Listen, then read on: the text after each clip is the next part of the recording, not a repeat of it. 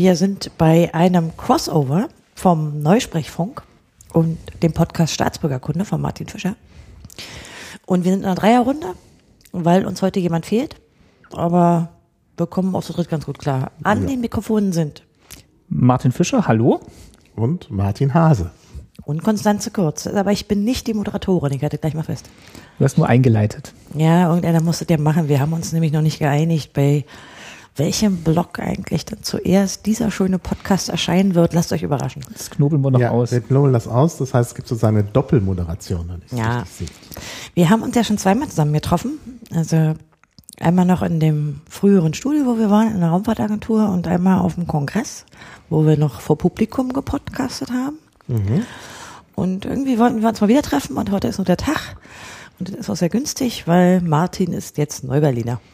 Ja, also jetzt schon seit fünf Monaten. Also Martin Fischer. Ja, Ja, wir unterscheiden euch in Martin und Maha. Das ist Okay, leicht. das ist äh, besser. also die Stadtprobezeit ist bald rum.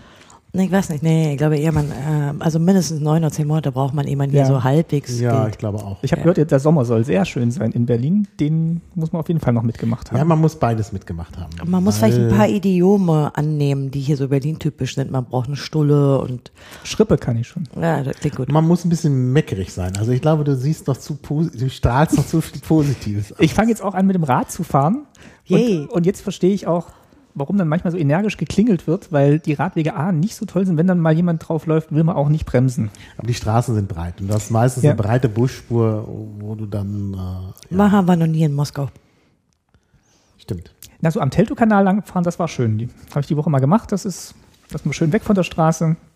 Aber wir wollen hier heute nicht über Berlin reden, wäre auch mal ein Thema wert, sondern wir widmen uns natürlich unseren beiden Lieblingsthemen. Zum einen neue Sprichwörter und die Umdeutung von Sprache. Aber zum anderen äh, wollen wir hier immer so ein bisschen wegen Staatsbürgerkunde ja auch so einen DDR-Bezug herstellen. Und wir haben ja quasi mit Martin auch einen Fachmann, der sich seit Jahren intensiv mit seiner Vergangenheit beschäftigt, nämlich der in der DDR. Na, mehr vielleicht mit der Vergangenheit seiner Eltern. Ist richtig. Genau. Und jetzt in letzter Zeit auch natürlich mit vielen anderen Gästen, weil wir jetzt auch festgestellt haben, meine Eltern können jetzt gar nicht mehr so alle Themen abdecken. Also aus dem familiären Umfeld haben wir jetzt so ziemlich alles abgegrast, aber das DDR-Thema gibt natürlich immer noch viel her. Na, wenn jetzt jemand deinen Podcast nicht kennt, will ich jetzt immer irgendwie so drei, vier Themen der letzten Sendung sagen, damit die Leute eine Idee haben. Also ich hatte zuletzt ähm, jemanden zu Gast, der in Stasi-Untersuchungshaft war. Und das war jetzt eher ein düsteres Thema und hatte aber dann auf der anderen Seite auch ähm, zwei ähm, oder ein Ehepaar und einen anderen Herrn jetzt, der die sich kennengelernt haben über Brieffreundschaft zwischen Ost und West. Also ähm, die einen kamen aus dem bayerischen Raum und der andere und er kam aus Jena und die haben sich dann quasi über Brieffreundschaft kennengelernt und diese Freundschaft jetzt auch jahrelang gehalten. Und das war das war auch eine ganz andere Art berührend. Also das waren jetzt so, so zwei Themen und die Themen davor waren halt, wie so ein Alltag in der DDR aussieht. Das ist eigentlich so das große Überthema. Also ich fand, äh, ich glaube, ich habe na so die Hälfte also gehört. Ich fand die eigentlich alle sehr hörenswert. Jetzt muss aber jemand von euch noch den Neusprechfunk vorstellen. Und macht natürlich Maha als Profi. Ja, gut. Also der Neusprechfunk beschäftigt sich mit Neusprech, also mit Sprache und äh, Sprache in der Politik vor allen Dingen. Und wir lesen häufig Zeitung und kommentieren dann die Sprache oder die Verwendung von Sprache in dieser Zeitung. Wir hatten allerdings auch Specials. Wir haben uns mit Zirke beschäftigt, wir haben uns mit der digitalen Agenda beschäftigt. Mit dem Koalitionsvertrag. Mit dem Koalitionsvertrag, genau. Also auch mit solchen Texten. Und ja, ich glaube, das war immer ganz kurzweilig, kann man sagen. Nee, wir fassen das auch uns. weit. Also wir reden dann schon mal über Politik oder über die Presse an sich. Also wir sind nicht, wir, wir legen Neusprechthema weit aus. Genau, und dazu gehört eben noch Kai Biermann, der heute nicht da ist. Wir haben sozusagen, wenn wir jetzt die Neusprechfunkperspektive einnehmen, Kai Biermann durch Martin Fischer ersetzt. Aber Genau. wir begrüßen ihn an der Stelle. Ja, wir grüßen. Naja, nee, wir begrüßen Also, nicht. beim Er letzten Mal ja grüßen hier unentschuldigt. Beim letzten Mal schon nicht ja. gegrüßt.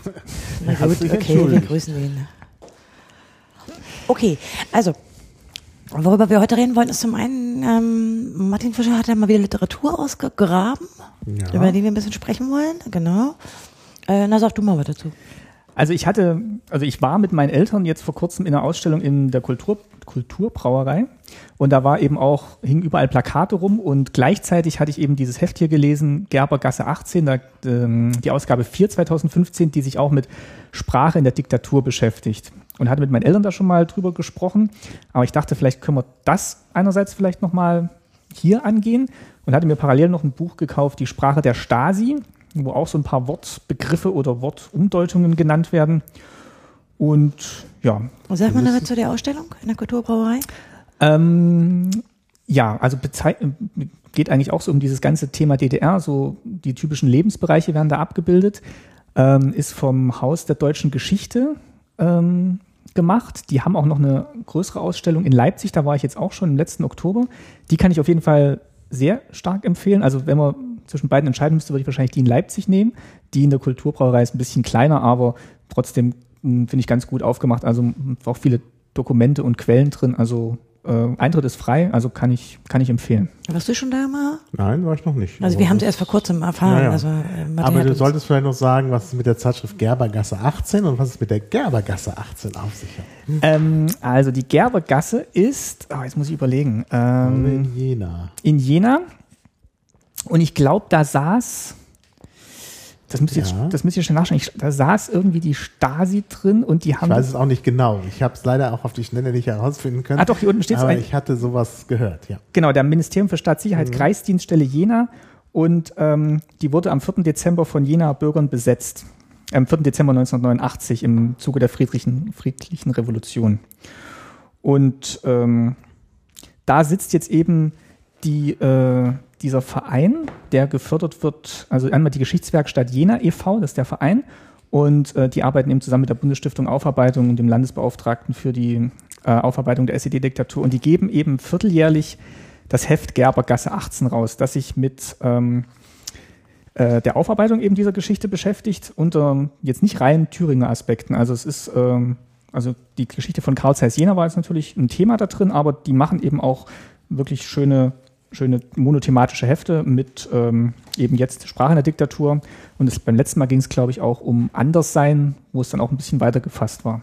Das ist nicht wirklich ein akademisches Magazin, das ist so eine Mischung aus sachlichen Texten. Das ist auch nicht richtig Presse. Ne? Das ist so, ich finde so eine Mischung aus ein bisschen Wissenschaft, aber ganz gut verständlich. Also das irgendwie, wie würdest du das einsortieren?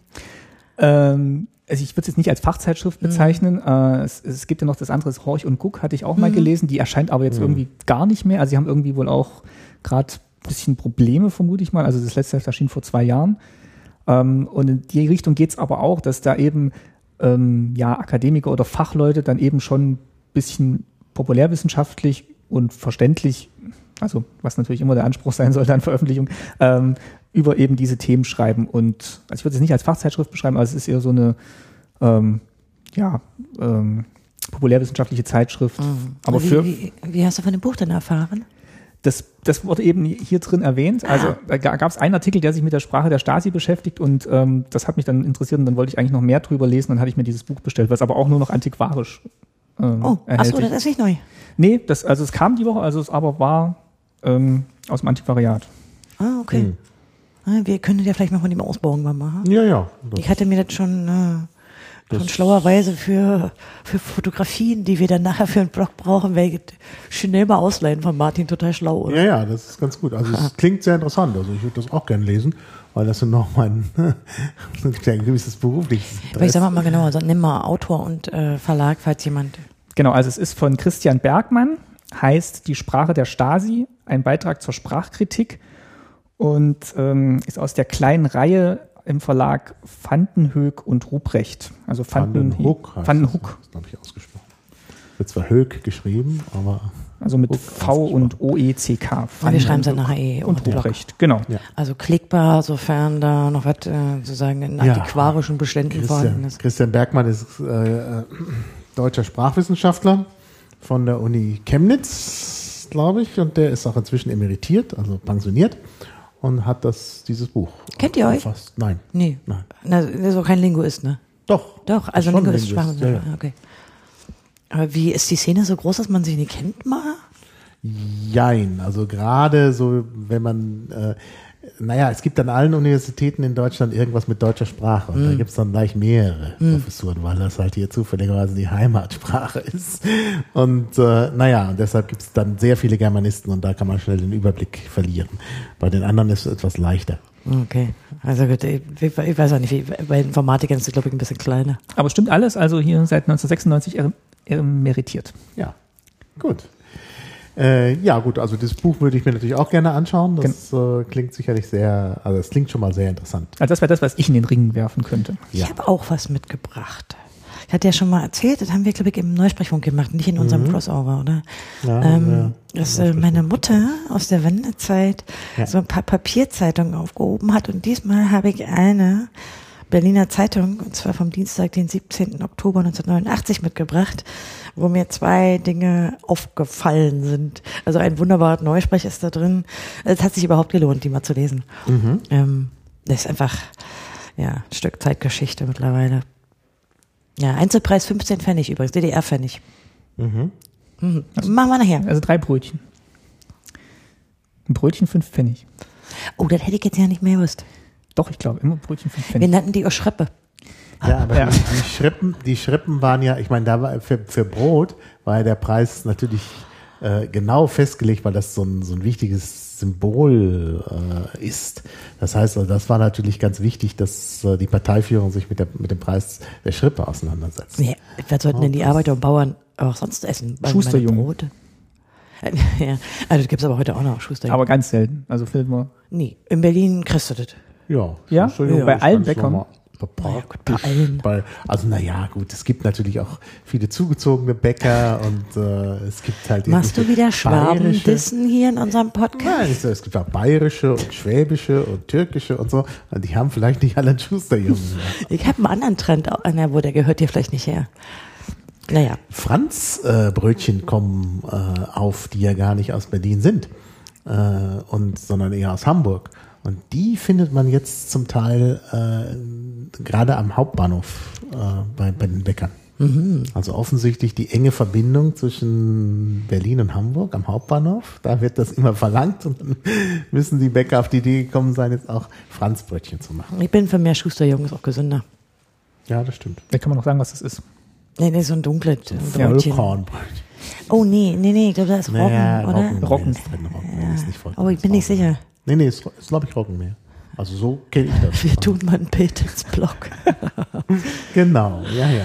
Okay, also Martin, du hast ja in das Buch auch schon mal reingeguckt. Willst du uns mal sozusagen ein paar Erkenntnisse davon kredenzen? Was ist dir so insbesondere hängen geblieben? Also er, er führt am Anfang so ein bisschen ein und diese Einführung gipfelt oder gipfelt dann eigentlich darin, dass er feststellt und das dann auch mehreren Wortbeispielen belegt, dass eben diese Sprache, in dem Fall der Stasi, dazu dient, ähm, also erstmal, indem sie halt den Begriffen, die sie verwendet, neue Bedeutungen zuordnet, dass das dann dazu dient, ähm, die ganze, ganzen Menschen, mit denen sie sich beschäftigt, äh, zu versachlichen. Also, und zwar nicht in der sachlichen Auseinandersetzung, sondern zu verdinglichen quasi. Also, dass man so eine Distanz schafft zwischen dem Objekt, das man überwacht oder, wie dann auch später geschrieben wird, zersetzen will und eben den Tätern. Also, das gipfelt dann in so einem, wie du schon gesagt hast, Maha, in so einem Bürokratiedeutsch, das so eine ganz distanzierte Sprache hat, aber gleichzeitig auch die Begrifflichkeiten, die sie verwendet, in einem anderen Kontext äh, verwendet. Also äh, ein Beispiel, das gleich am Anfang kommt, ist zum Beispiel bearbeiten oder arbeiten an. Ähm, ist zum Beispiel ein, ähm, ein Satz, im OV Park sollen Personen wegen des begründeten Verdachts staatfeindlich, staatsfeindlicher Handlungen gemäß des Paragraphen 106, 107 Strafgesetzbuch operativ bearbeitet werden. Also dass dann Wörter auf Menschen angewandt werden, die eigentlich gar nicht für Menschen gedacht sind und ähm, ja, Ja, Wie so ein Werkstück. Genau. Und ein Satz, den, hier, den er hier schreibt, ähm, die offizielle Sprache der, der totalitären Diktaturen, der nationalsozialistischen wie der kommunistischen, ist reich an solchen teils alten, teils neuen Verben, die die Person in den Akkusativ verdammen. Also er sagt, das ist eigentlich allen Diktaturen gleich. Ja, ja, das ist, glaube ich, auch keine neue Erkenntnis. Ich glaube, ähnliches liest man auch bei äh, äh, Viktor Klemperer. Also ich glaube, er hat sich auch von Viktor Klemperer inspirieren lassen. Er wird auch Ja, mal genannt, alle. also fällt auch mal der, ähm, Ja. der Name. Ich glaube, man kann über Umdeutung von Sprache und Benutzung von Wörtern eigentlich überhaupt nicht äh, schreiben, wenn Ja. man keinen Bezug zu Klemperer herstellt. Der ist Ja, nun mal. Na, der hat das als erster so richtig gemacht. Genau. Ne? Eigentlich sogar noch vor George Orwell. Wir wir wissen jetzt vielleicht, wer unser Podcast nicht kennt, wir sind ja alle Klemperer-Fans. also ein lesenswertes Buch, was man sich unbedingt beschaffen Ja, ja, muss. das ist auf jeden Fall. Also, Also die Tagebücher insbesondere. ja, und auch natürlich das LTI, ne? also über die Sprache des Dritten Reichs. Ist das nicht auch mal verfilmt worden, Klemperer? Gab es nicht mal so eine Fernsehserie? Oh, das kenne ich gar nicht. Kennst du das? Das kenne ich nicht, nee. Also die Tagebücher, also könnte, da, Echt? Ich meine ja. Hat er nicht dann so ganz zurückgezogen in so einem Gartenhaus ja, ja. gewohnt? das. Ja, aber. Und Matthias Habich hat den, glaube ich, gespielt und das war mal so eine, so eine Serie. Okay, nee, das wusste ich nicht. Das, das wusste müssen ich wir nicht, gleich aber wieder mal. was gelernt. Also sehr dass empfehlenswert. War, war das eine. DDR-Produktion? Nee, das, das habe ich. Könnte sogar eine DDR-Produktion sein.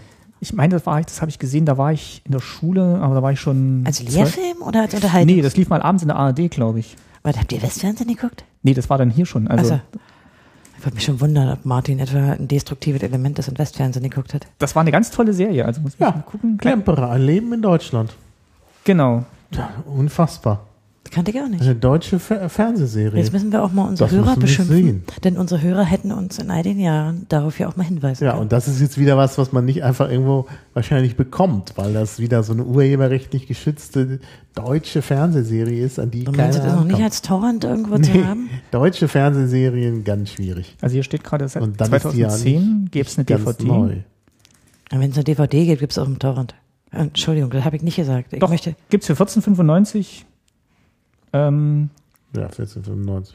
wenn ich einen Torrent finde, verlinke ich ihn im Blog. Boah, 8,7 von 10. Die ist sogar sehr gut bewertet. also, Gut, ich, es gibt nur 43 Bewertungen. Okay, das ist, also ich kann jetzt nicht mehr sagen, was da im Einzelnen passiert ist, aber ich habe sie noch als ganz toll in Erinnerung. Dann bedanken wir uns schon Ah, mal für die will diesen ich Hinweis. sehen. Die will ich sehen. Das ist ja Nee, dann super. müssen wir vor allen Dingen unbedingt eine Sendung drüber machen. Lass uns das alle drei gucken.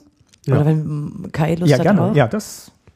Das klingt wirklich interessant. Also ich hätte auch echt Lust, die nochmal zu gucken, weil, wie gesagt, ich, ich kann mich nicht mehr an alles erinnern, aber waren jede Menge tolle Schauspieler dabei. Also Thilo Brückner sehe ich jetzt hier gerade noch, Katrin Mhm. Sass, Dagmar Manzel als die Frau von Klemperer, Eva Klemperer. Ähm, also Rolf Hoppe. Hm. Also wirklich, ähm, war ganz toll. 650 Minuten insgesamt. Das kann nicht, wie Mhm. das an mir vorübergegangen ist. Aber naja, gut, Fernsehen ist ein bisschen weit weg von mir. Vielleicht liegt es daran. Und da habe ich den Namen Klemperer zum ersten Mal gehört. Hm. Also 99, da war ich ja 20? Oh Gott.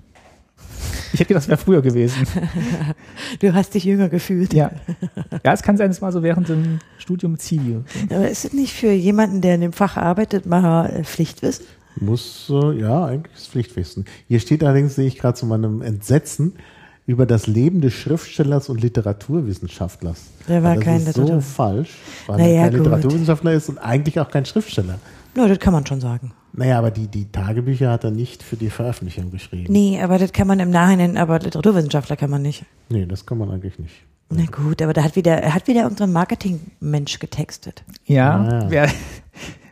Wär ganz furchtbar. Ja, das war eine Martin-Beschimpfung. Ich habe Naja. gerade erfahren, dass Martin eigentlich von Hause aus Kommunikationswissenschaftler ist und ich muss ihn jetzt mal teasen. Jetzt muss ich mich mal aufziehen mit dem Marketing. Aber Marketing ist ja nicht nur Werbung. Ah nein? Ja, Moment, ein ist ja Kommunikationswissenschaftler ist ja noch kein Marketing. Ja, aber er arbeitet in der Werbung. Ja, genau.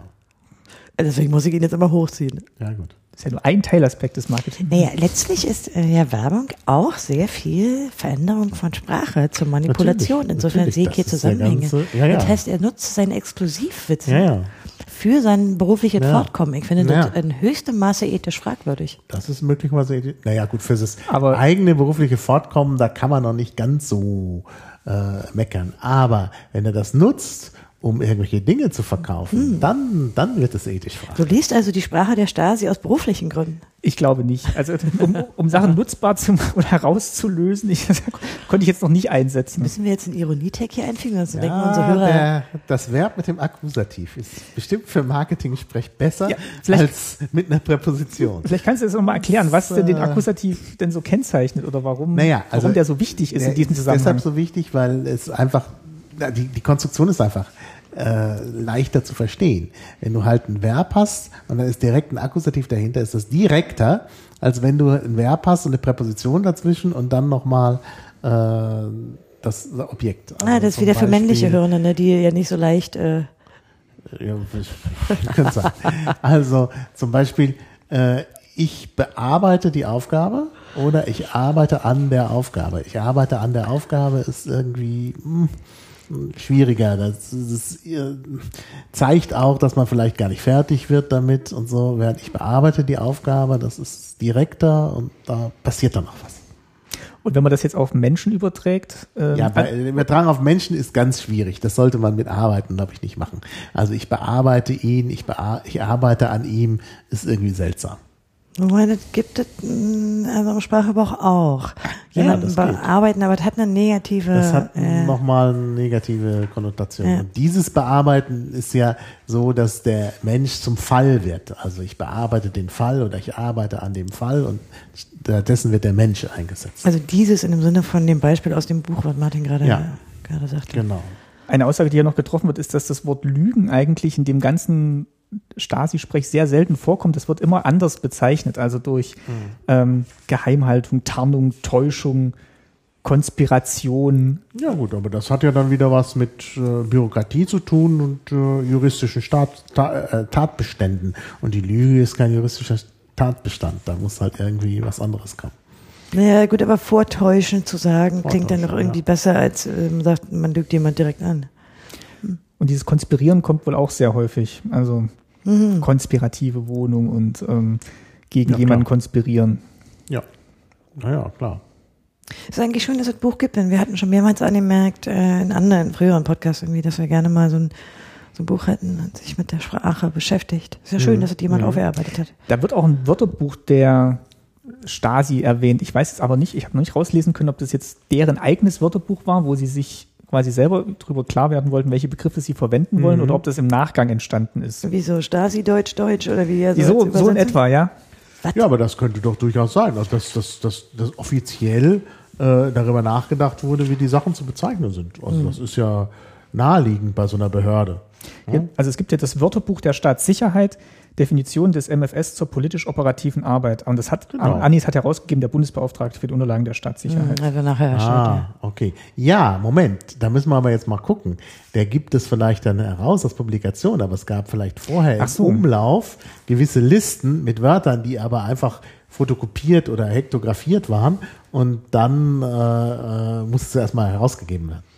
Weil ich könnte mir schon vorstellen, dass da jeder angehalten war, eben diese Sprache zu benutzen und jetzt nicht ja, seine Alltagssprache. Natürlich gab es da Sprachregelungen. Ich meine, das ist doch klar. Ja, die Stasi hatte auch ihre Ausbildungszentren. Ja, klar. Also man hatte ja auch strukturell hm. vermittelt.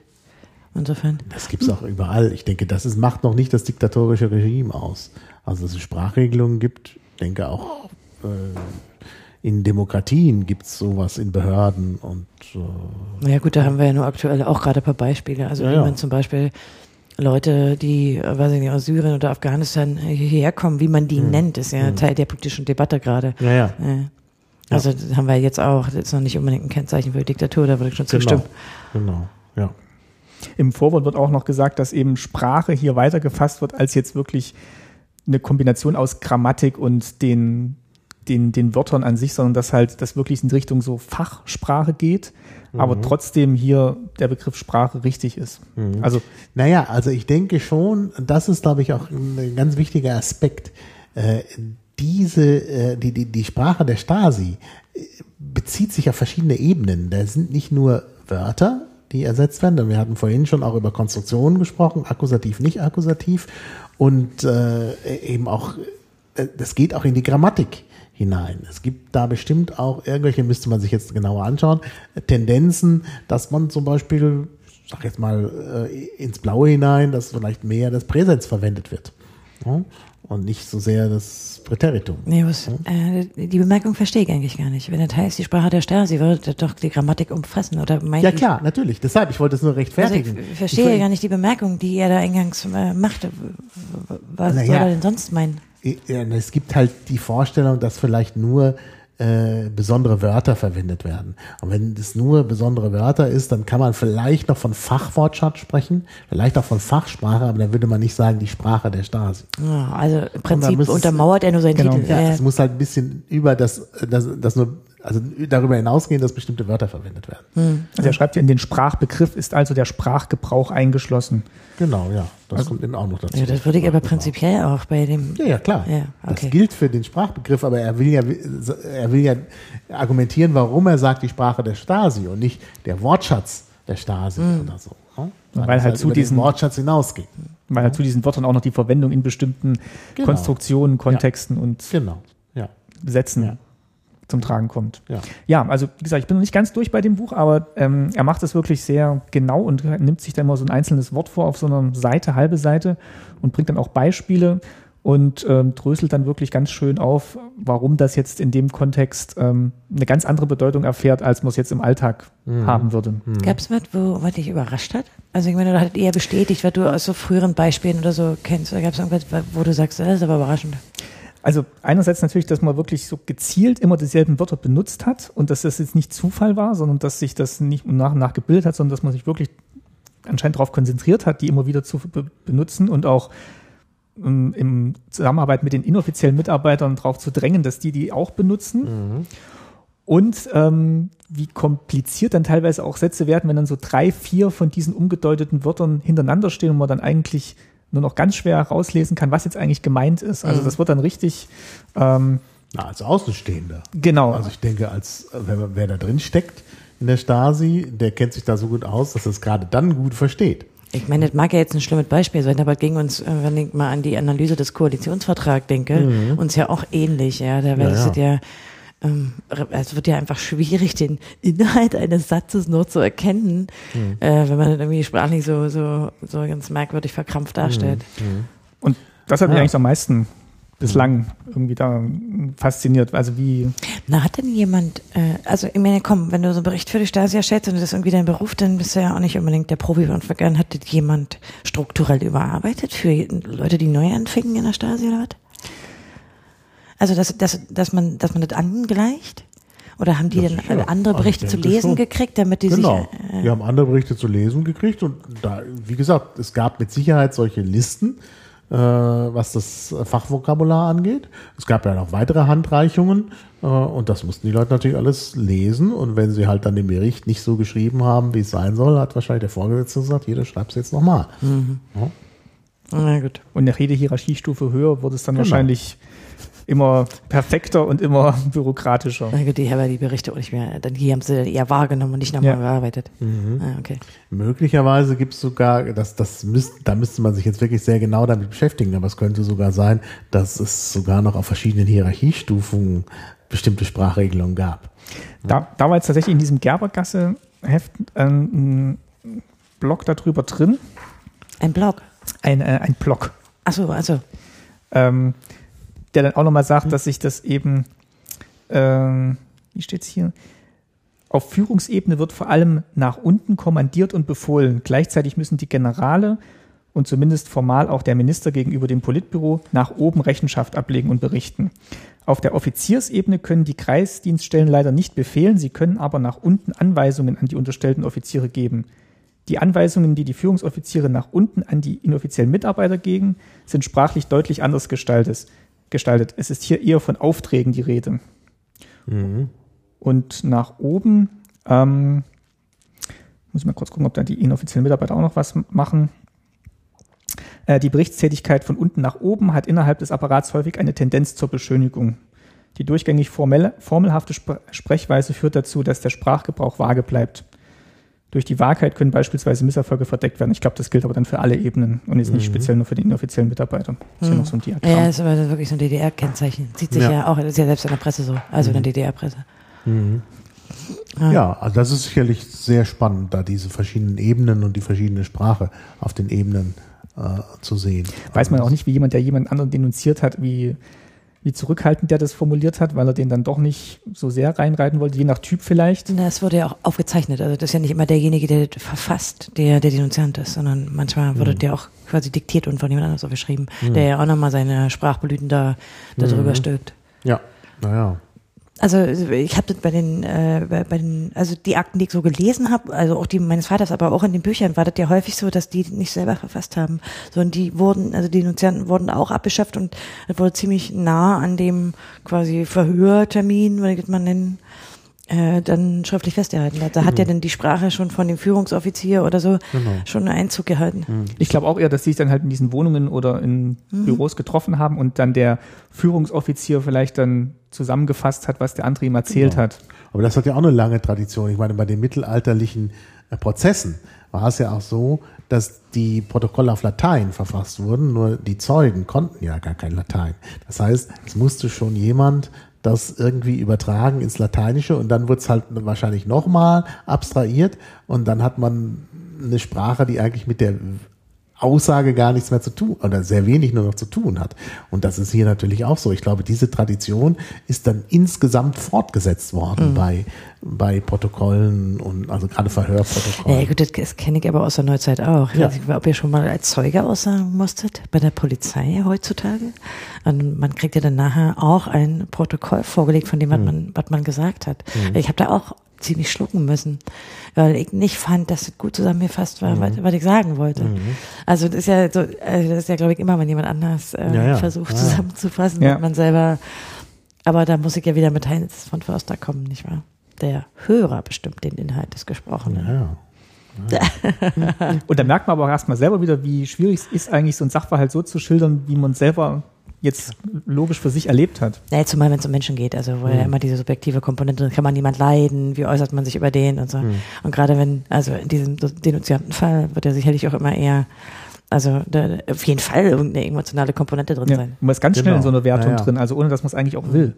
Also ich fand es sehr deutlich in allen Akten, die ich bisher gelesen habe aus der Stasi, dass es auch immer, also man merkt schon oft eine richtig negative, na gut, es gibt ja auch oft einen Grund, warum jemand äh, bearbeitet wird, also irgendwie abgehört oder sein Eine Umfeld negative abgeschöpft wird. Einstellung gegenüber dem, dem Betroffenen. Na klar, also weil ja in jedem dritten Satz steht, dass er irgendwie feindlich negativ ist und warum. Ach so, ja. Aber waren das jetzt auch Berichte, die ein offizieller Mitarbeiter selber geschrieben hat oder waren das jetzt alles schon eine Stufe höher verfasste?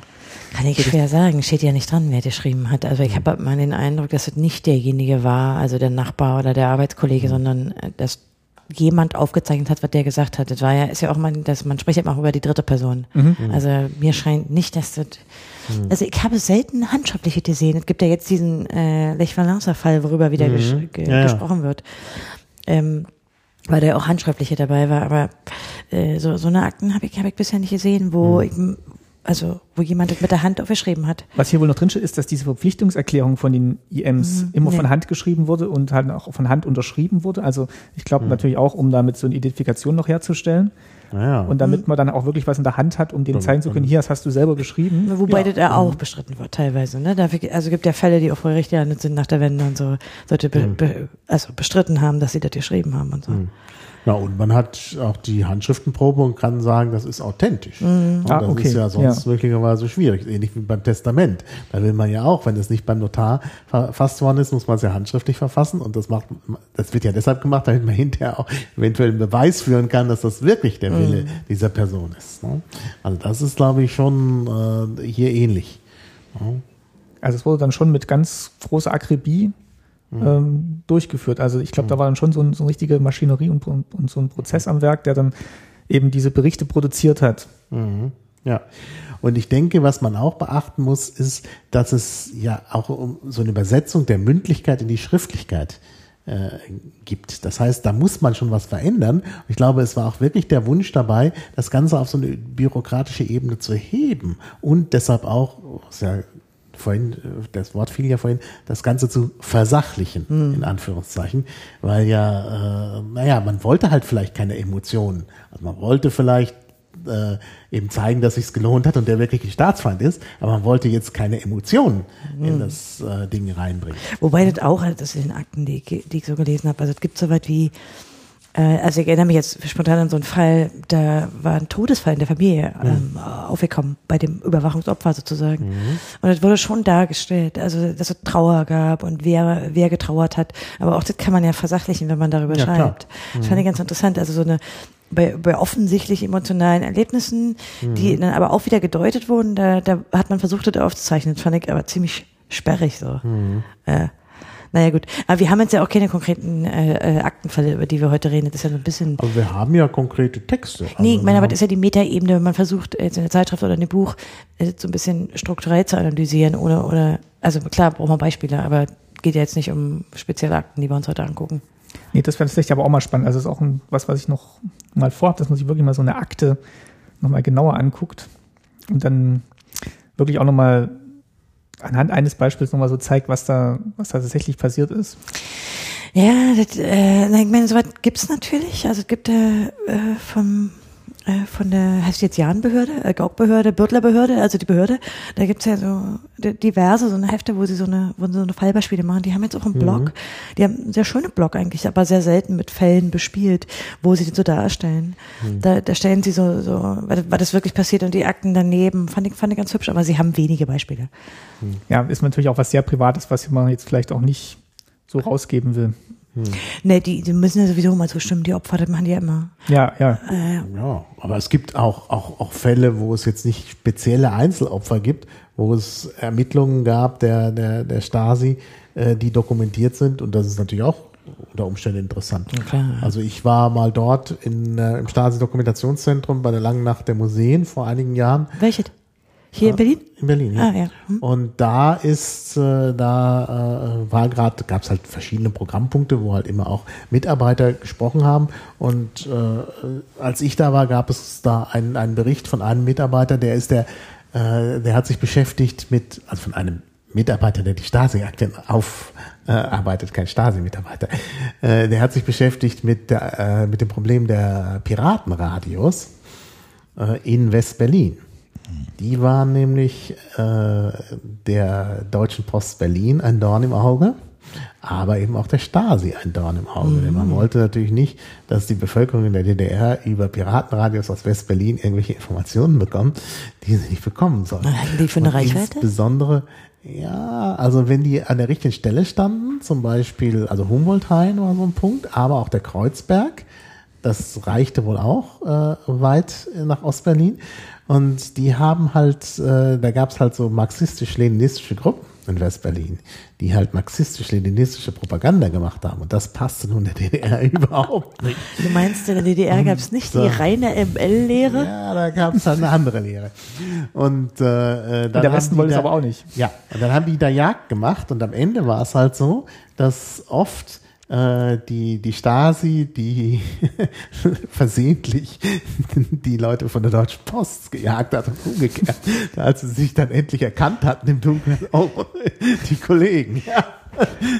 Und da waren dann die Piratenleute schon auf dem anderen Berg. Ne? Okay, es gab also einen gemeinsamen Feind. Ja.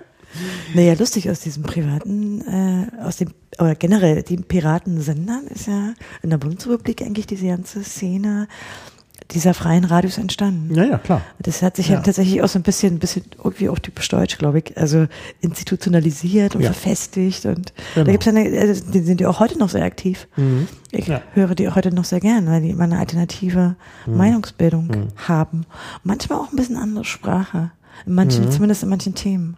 Ist das vergleichbar mit Podcasting in irgendeiner Form oder haben die nochmal eine ganz andere Herangehensweise? Na, die ich so höre, also es ist vor allen Dingen Radio Dreieckland und da Ja, gibt es auch einen in Hamburg, den ich ganz gerne, ganz gerne mag, ja. Ähm, die haben natürlich immer anders als die meisten Podcasts, die haben immer schon den Anspruch so, die haben halt auch so ein bisschen noch diese äh, die Nachrichten müssen da sein. Also die, die, Mhm. die wichtigsten Sachen sollst du auch auf diesen freien Radios erfahren. Das haben eigentlich Podcaster nicht, Ja. finde ich, so diese, diesen Anspruch. Aber die haben natürlich gerade so, ich würde jetzt mal nennen, mh, emanzipatorische Themen, wo sie Mhm. Schwerpunkte setzen, die man sonst in der Presse wenig hat. Und dann merkt man natürlich auch, dass viele Redakteure, was man natürlich auch in Zeitungen hat, sehr spezialisiert sind und auch ganz gerne den Blick außerhalb von Deutschlands wenden. Also ich, ich mag es immer gern, weil es oft ein bisschen andere Perspektive ist. Aber die senden eigentlich nur und haben das jetzt nicht nochmal veröffentlicht als Podcast. Doch, doch, natürlich. Das machen die auch. Ja, ja. Okay. machen die auch Ah, die haben freie Ja, ja. Lizenzen und Ja, so, ja. die sind schon cool. Okay. Und die haben auch einen Teil äh, verschriftlicht, was ich immer sehr hilfreich finde, weil Mhm. Ja. ich manchmal besser lese als höre oder wenn meine, meine eigene Mediennutzung gerade erlaubt. Mhm. Also äh, fiel mir nur gerade so ein. Äh, Ja. wobei die Sprache der freien Radios könnte man auch mal analysieren, aber nicht heute. Willst Ja. du mal was aus der mitgebrachten Zeitung? Äh, kann ich gerne machen. Ich Vorstellen. habe eigentlich, es passt ganz gut. Ähm, ich hatte das schon erwähnt, das ist die Berliner Zeitung. Die ist schon ein bisschen grau. Ich mache nachher auch ein Foto, gelb-grau so. Ähm, ich hatte auch schon erwähnt, 17. Oktober 1989. Und mir waren zwei Dinge ganz interessant. Das eine ist, oder das macht mal Martin, sag mal was zu der Zeit. Also 17. Oktober 89, was ist das so für eine Zeit?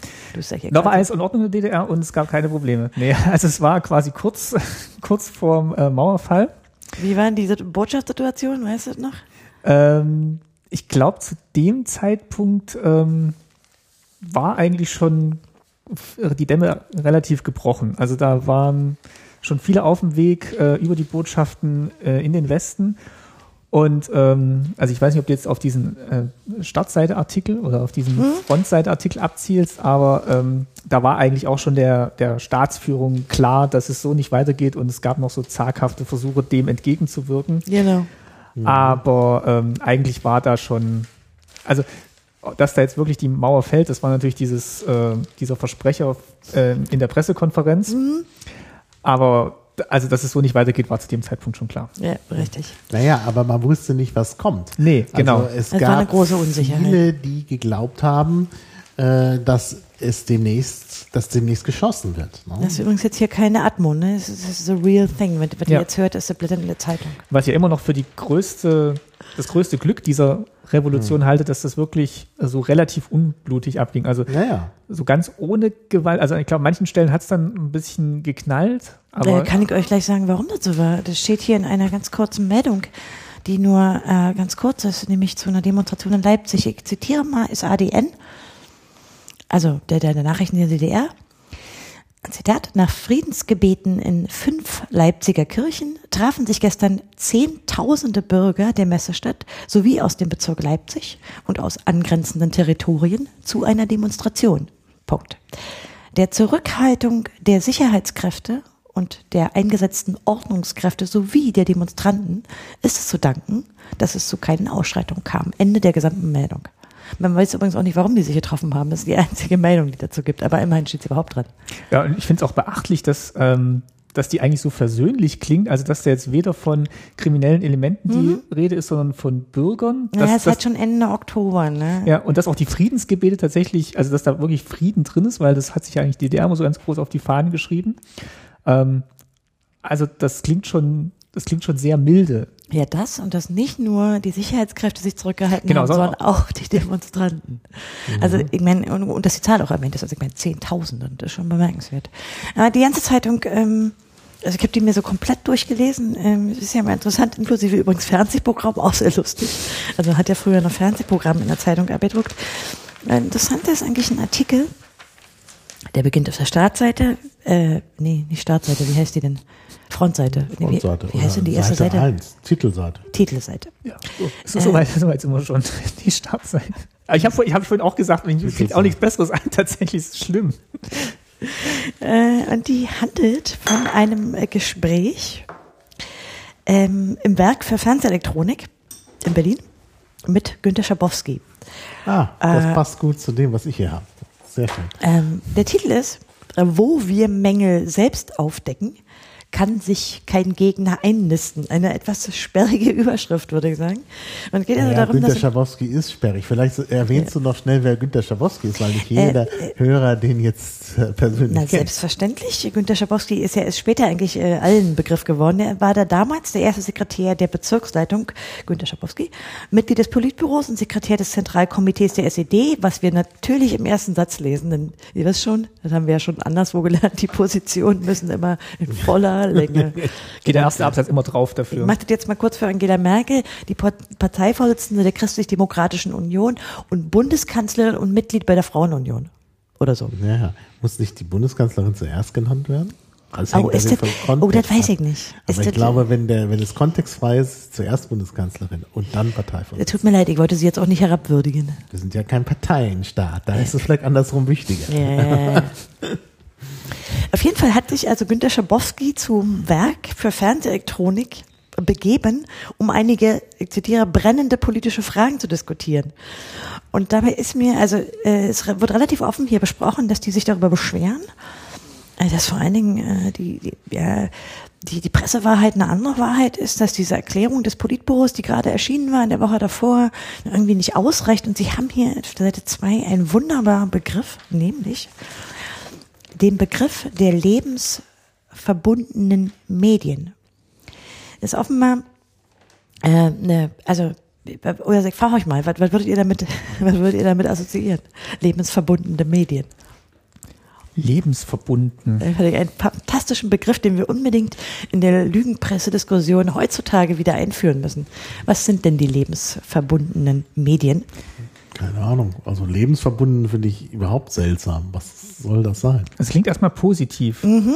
Also ich weiß nicht, ob es jetzt konstruktiv gemeint ist, aber. Ich, soll ich euch die Definition mal kurz vortragen? Bitte. Unter lebensverbundenen Medien verstehe man solche, die vertrauensvoll informieren, die Menschen in echte Erörterung sie betreffender Fragen einbeziehen und auch dem Gegner rechtzeitig offensiv entgegentreten.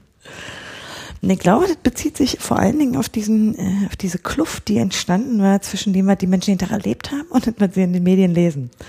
Deswegen Ah, glaube ich, dass dieser Begriff äh, lebensverbundene Medien hier gewählt wird. Ich fand den, ich fand den so un-DDR, oder? Ja, und auch, äh, ist auch ein bisschen schief. Also, Ja, der ist total schief. Weil man spricht ja immer noch vom Gegner dann. Also, Ja, natürlich, der Gegner ist, sagt er, der Klassenfeind hat doch alles ausgenutzt hier, die, achso, man meint jetzt den äußeren Gegner, Na, nicht, natürlich. nicht die inneren. nee, nee, nee, der Gegner ist immer der äußere. Gegner. Ja, natürlich. Ja. Und man sieht übrigens hier hoffnungsvolle Ansätze, besonders im Fernsehen. Da sei der Wandel zu lebensverbundenen Medien schon spürbar. Das war mir so nicht bewusst im Oktober 89, aber vielleicht war ich so klein, ich weiß nicht. Das hat sich auch nicht eingeprägt, dieses Wort, oder? Also, Nee. das hat auch keiner benutzt. Also, Offenbar stammt das aus dieser Erklärung des Politbüros. Also das nimmt man im Text, aber der ist ja hier, die- den, der ist ja hier nicht abgebildet, der ist immer nur so be besprochen. Das ist doch eine Forderung, die wir heute auch ventilieren können, oder? Gegen die Lügenpresse lebensverbundene Medien. Nein, ihr seid nicht begeistert? na, was mir jetzt gerade noch einfällt, das ist aber jetzt, also, das ist jetzt gar kein Vergleich, aber es gibt jetzt gerade äh, dieses Crowdfunding für Perspective Daily. Ich weiß nicht, ob ich das schon mal untergekommen ist. Nee, erzähl mal. Nee. Also es ähm, also ist tatsächlich, ähm, äh, nennt sich konstruktiver Journalismus, den die machen wollen. Also ähm, ich glaube nur. bei dem wissenschaftlichen Konstruktivismus? Nee, also, Nee. äh, Nee, nee, also, nee, nee. also nicht, ähm, nicht so ein Lagerjournalismus, sondern wirklich, also deren Motto ist irgendwie, wie kann es weitergehen? Ich glaube, Nora Tschirner wirbt dafür. Ähm, das ist, das gibt es, glaube ich, schon im angloamerikanischen Raum und die wollen halt irgendwie, also wie Krautreporter damals, aber jetzt ein bisschen positiv besetzter mittlerweile, ähm, so eine andere Art von Journalismus machen und suchen, sammeln da jetzt gerade Ja, irgendwie ja, Geld. aber wie anders? Also was ist das anders? Also die wollen halt äh, alle Fakten auf den Tisch legen und dann äh, gucken, welche Argumente sprechen dafür, dagegen und dann quasi so ein, äh, das gilt es jetzt zu tun, aber ähm, ohne Scheuklappen. Also so schreiben sie. Vielleicht ist das ja sehr lebensverbunden. Vielleicht sollten wir ihnen einfach mal eine neue Benamsung vorschlagen. Aber ich glaube, lebensverbundene Medien heute wäre sowas wie Periskop. Ein Periskop. Also ich Aber, wollte es auch. äh, das war natürlich damals nicht denkbar. Ja, Was ist Periskop? Einfach, naja, du schaltest einfach dein Handy an. Ach so, Und dann okay, gibt es ja. eine App, die heißt Periskop. Dann äh, nimmst du, machst du ein Live-Video und während du das machst, können die Leute sich zuschalten und sich das ansehen, kommentieren und sonst was. Ja, also das wird dann auch für eine bestimmte Zeit nachher noch bereitgestellt. Aber das Wesentliche ist, du schaltest ein, wo du gerade bist und alle sind live dabei. Ja, Das habe ich tatsächlich mal vor kurzem ausprobiert. Ich hab's Aber der Name war dir nicht hängen geblieben. Nee, das, äh, Das ist, das ist lustig eigentlich. Also ich selber möchte das nicht unbedingt machen, es sei denn, ich bin gerade an irgendeinem Hotspot, darum geht's ja. Ja. wenn dann ir- irgendwo was ist, ja, können die Leute sozusagen mitten raus sofort äh, einen Videobericht machen, live. Und das ist natürlich ein großer Vorteil. ich glaube, der eine Bildjournalist hat es jetzt, äh, glaube ich, relativ populär Du gemacht. meinst Da- nicht Julian Reichelt, oder? Nee, ähm, muss ich mal schnell gucken, der war bei Schulz und Böhmermann. Und er hat aus der Fernsehsendung, das ist ja das ist ja eine Aufzeichnung, ist ja nicht live, ne? Nee, aber der war wohl an der syrischen Grenze und hat ähm, Ja.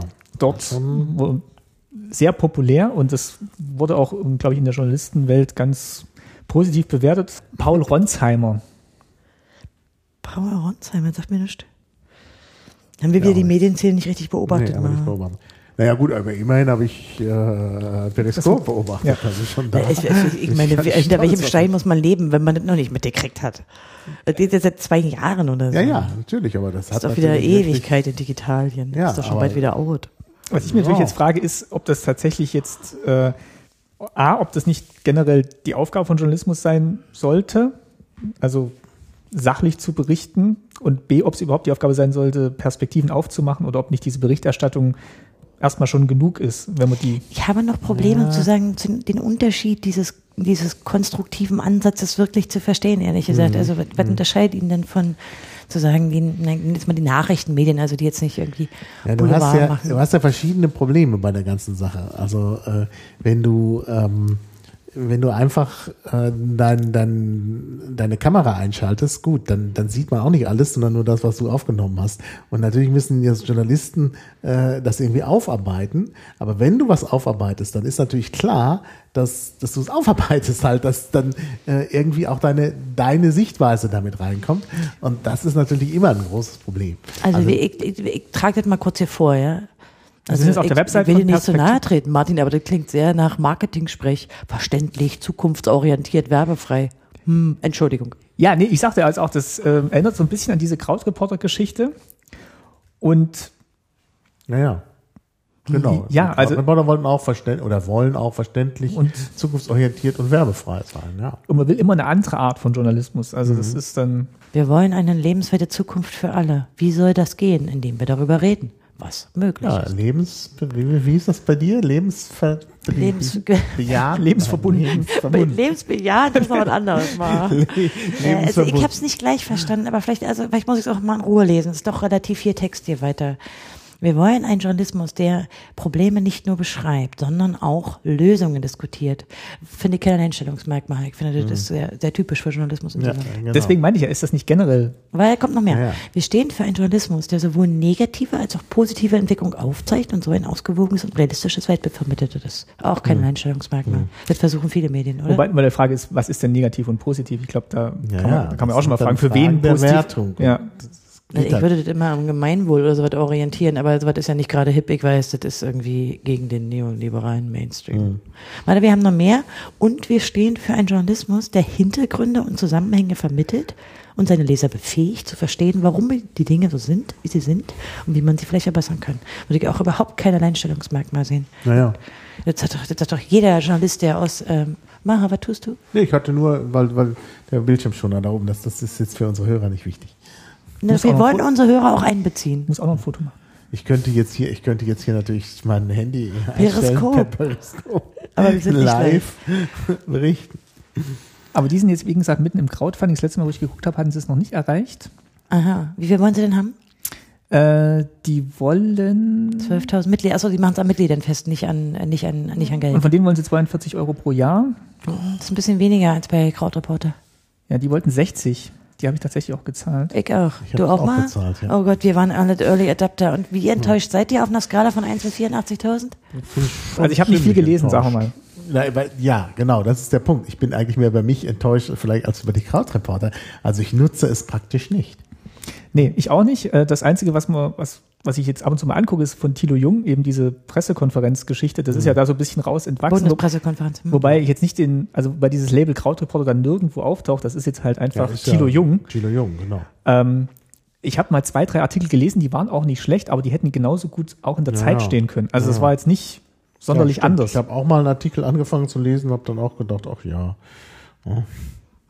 Also ich sehe schon, Also ihr ist seid etwas schlecht, desillusioniert. aber, ja. aber am Ende Wart ihr euch vielleicht nicht lebensgebunden, äh, lebensverbunden genug? ah, würde ich gar nicht sagen. Und auch diese ganze Diskussion, ihr könnt euch beteiligen und äh, wir fragen euch mal, was interessiert euch an diesem Thema? Ich habe mich da irgendwie nie so aufraffen können, da jetzt mitzumachen. Ja, ja, ich genau. wollte eigentlich, wollte eigentlich immer gute Artikel lesen und wo ich Ja. dann gelesen habe, dachte ich, hätte ich auch woanders lesen Mhm. können. Ja.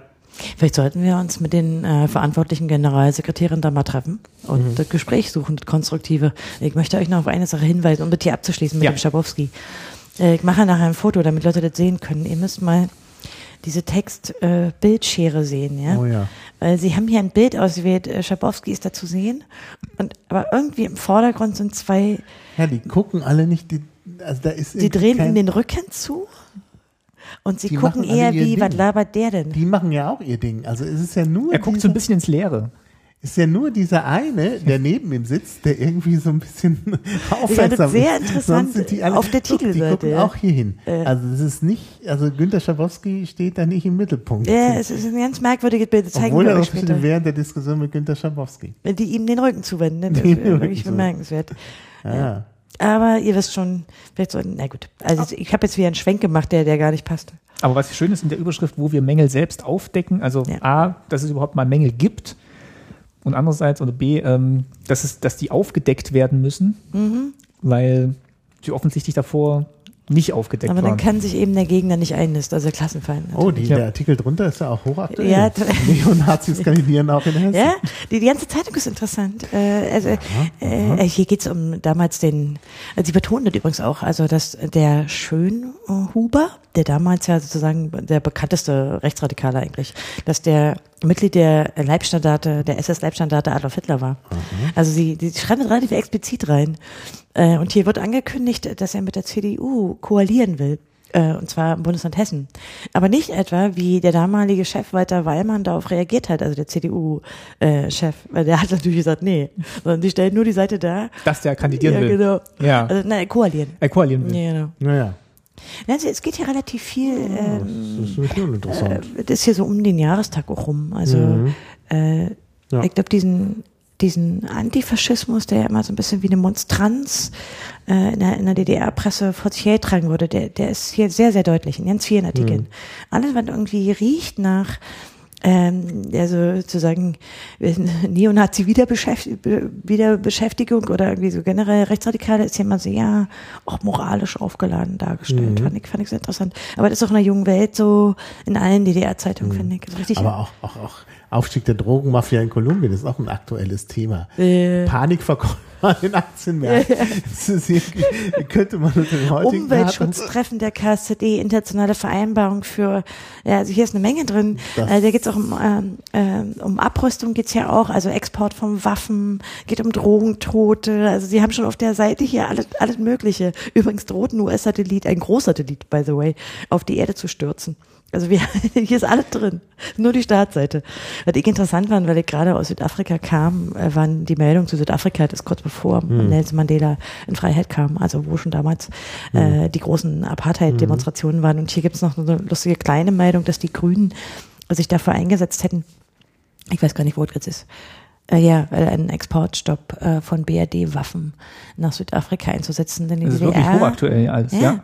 Die, die, die DDR hat sich anders als die Bundesrepublik sehr klar von der Apartheid abgesetzt. Das war auch, finde ich auch sehr interessant. Das wussten in äh, Südafrika, wo ich gerade war, äh, auch noch einige. Also der, der Unterschied, das war denen klar. Was ich selber nicht mehr so richtig wusste. Na, ich wusste noch, wir haben in der Schule tatsächlich mal ähm, Postkarten bemalt für Nelson Ja, Mandela wir und, die, und die habe ich dann eingeworfen im Briefkasten, Ja. also wirklich so ein Päckchen und dann habe hab ich mir gedacht, hoffentlich passiert es nichts, bis Ich, ich, frage frage mich, ob das jemals angekommen ist. ich Ich glaube, das haben alle DDR-Schüler gemacht, Ja. oder? Auch nach Nicaragua, die Päckchen und so. und ich empfand es wirklich als wichtig, diese. Brief, diese Postkarten einzuwerfen. Ja. Ich auch. Ich fand, das ist, also jemand, wahrscheinlich aus der Schule, hat mir klar gemacht, dass ohne diesen Protest der da immer im Knast schmoren muss. Und ich habe geglaubt, dass diese Postkarten was bringen. Lustig, oder? Und ich finde es auch im Rückblick, also man hat Schlechteres gemacht in der DDR. Also, Ja. also Sag mal, hast du jemand Solidaritätspostkarten von Nelson Mandela geschickt, Maha? Nee, eigentlich nicht. Hm. Da müssen wir uns Also schon ich noch einige Fragen stellen. Ja, bei meiner Mutter war es noch Angela. Davis. Ja.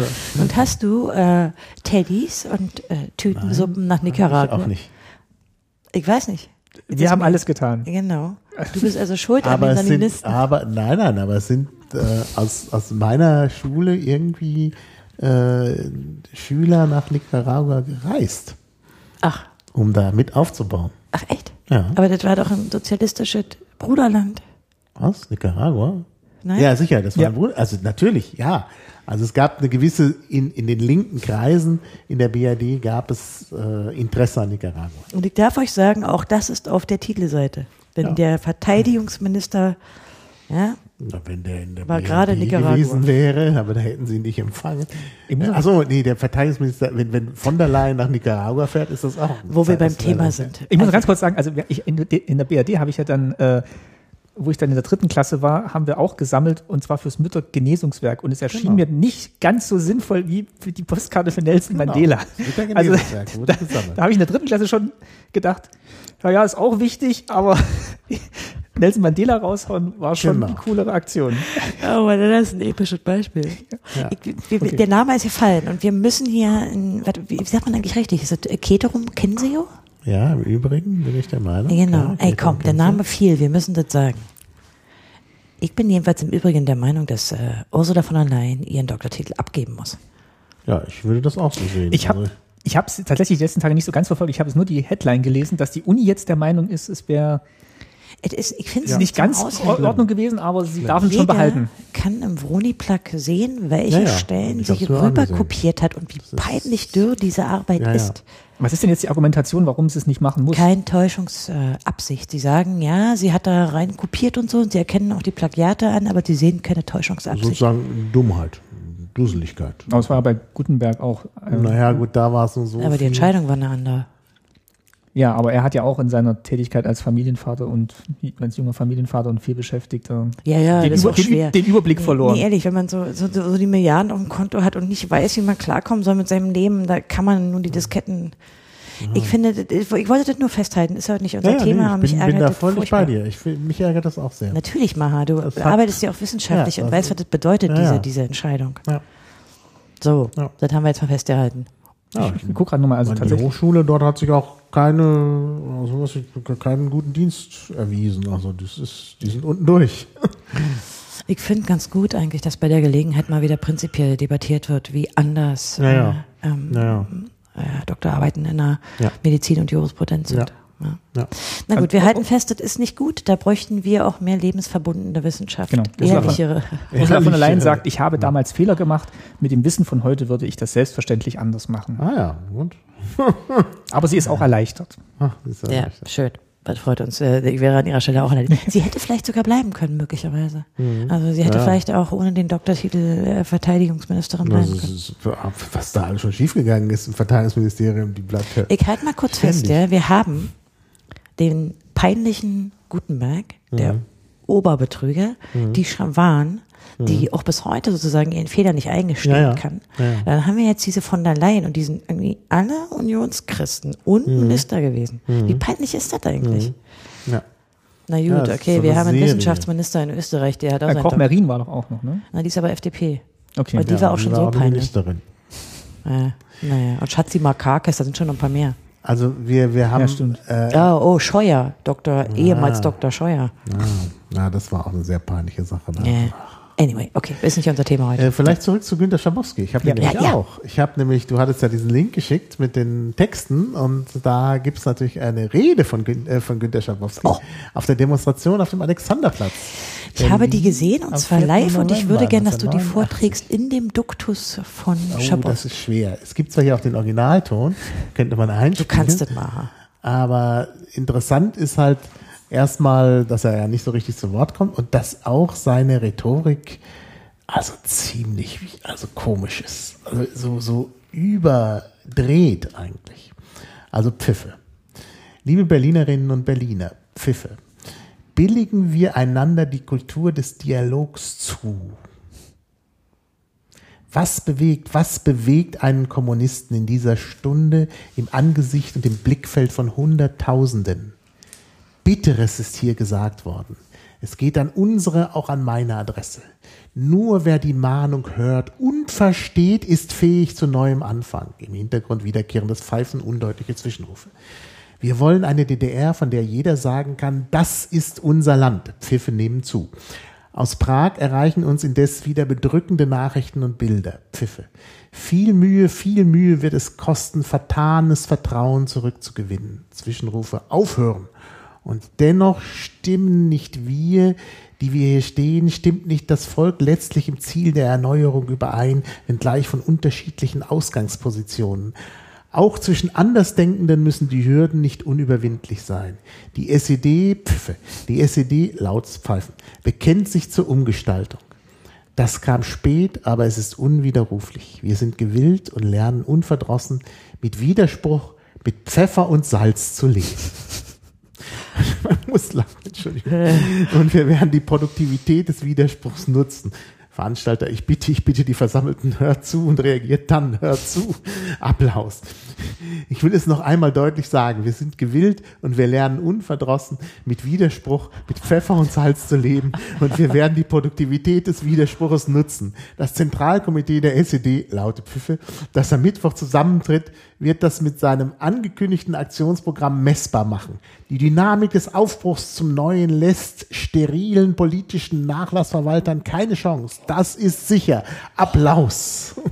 Aber ich sage ihr offen, ich mag auch nicht die schnellen Scheiterhaufen, auf denen manche alles brennen sehen wollen, was an unbestreitbaren Leistungen in vergangenen Jahrzehnten vom Volk vollbracht wurde. Applaus, Pfiffe. Hm. Ja, ich glaube. Ah, das ist ja ein ganz deutlicher Honecker. Äh Kritikpunkt, ne? Also weil ja. die, äh, ja, warte kurz, die, ist, also wir können es auch noch zu Ende lesen. Ja, wir können es ja, ja, so, ja, ja, so, mach mal. So viel ist gar nicht mehr. Auch ich wende mich an die Initiatoren, an die Organisatoren dieser Kundgebung und bezeuge ihnen meinen Respekt den Künstlern, den Schriftstellern, den Kulturschaffenden. Wir müssen heute sagen, mit ihrem wachen Gespür für die Stimmung des Volkes haben sie gesellschaftliches Bewusstsein befördert. Sie haben Wichtiges für die politische Gesundheit unseres Landes getan. Applaus. Liebe Berliner, uns macht hoffnungsvoll der Schulterschluss zwischen Krenz und Gorbatschow. Pfiffe wiederholte Zwischenrufe aufhören. Ich spreche jetzt eine uralt Losung aus. Vorwärts im festen Bund mit unseren sowjetischen Freunden. Laute Pfiffe. Gut, wie die neue Zeit auch strapazierten Worten Aufrichtigkeit und neuen Sinn verleiht. Das Begonnene ist unumkehrbar. Regen wir heute die Hände für unser Land, für einen äh, Sozialismus, der stark macht, weil die Menschen ihn wollen. Applaus überwiegend Pfiffe. Mm. Äh, Kulturschaffen, das ist ein DDR-Wort, ne? Mhm. Aber wie er da fies den, den Honecker niedermacht, das kann ich ja, das nichts akzeptieren, ja. Also wenn er doch sagt, die Dynamik des Aufbruchs zum Neuen lässt sterilen politischen Nachlassverwaltern keine Chance. Oh, ja. weia. Ja, ja. Da muss er ja einen Kerker für. Spinnt der? Der kann ja immer so eine Honecker-Kritik loswerden. Oder? Ja, aber der Abgesetzte ist abgesetzt. Das war bei Ulrich auch schon so. Also man konnte dann. Ja, da konnte man. Weil der Krenz ist ja offensichtlich kein steriler politischer Nachlassverwalter, weil mit Krenz und Gorbi soll es ja, ja vorangehen. Soll es ja vorangehen. Ja, nicht so lange. Ja. ja. Aber Salz und Pfeffer ist natürlich. Genau, das habe hab ich noch nie Salz gehört, diese Form. Diese Form. Ist eine Redensart, die ich auch nicht kannte. Vor allen Dingen ist das eine komische Redensart, weil man ja Salz und Pfeffer kombinieren will. Es ist ja nicht, es ist ja kein gutes Bild für den Widerspruch. Ja, was will er denn damit eigentlich sagen? Im Prinzip ist es denn so, es soll ja eine Metapher sein für wir, wir, wir kriegen Widerspruch, nicht wahr? Ja, das ist ja, das sagt er ja direkt. Äh, und wenn man den salzt und pfeffert, wird der wahrscheinlich irgendwie scharf, aber geschmackvoll. Ich weiß nicht, ob wir das denn sagen. Ja, so. Ich verstehe das gar Man müsste der Sache nachgehen. Es gibt vielleicht eine russische Redensart oder so. Ich meine. Schabowski war mit dem Russischen sehr vertraut. Ja, no, das könnte ja sein. Ich verstehe das Bild gar nicht. Das, das Bild ist ganz komisch. Also ich habe es auch nicht verstanden. Ich fand das auch sehr seltsam mit dem Pfeffer und Salz und es hat was wirklich Komisches. Ja. No? Vor allen Dingen, weil Pfeffer und Salz ja so was Alltägliches ist. Und er ist vorher so hochtrabend, schwarz schwafelig und unwiderruflich und unverdrossen und dann Pfeffer und Salz. Und das, das holt es so runter. Und es war ihm auch so wichtig, dass er es nochmal wiederholt hat. Nochmal wiederholt, ja, ja.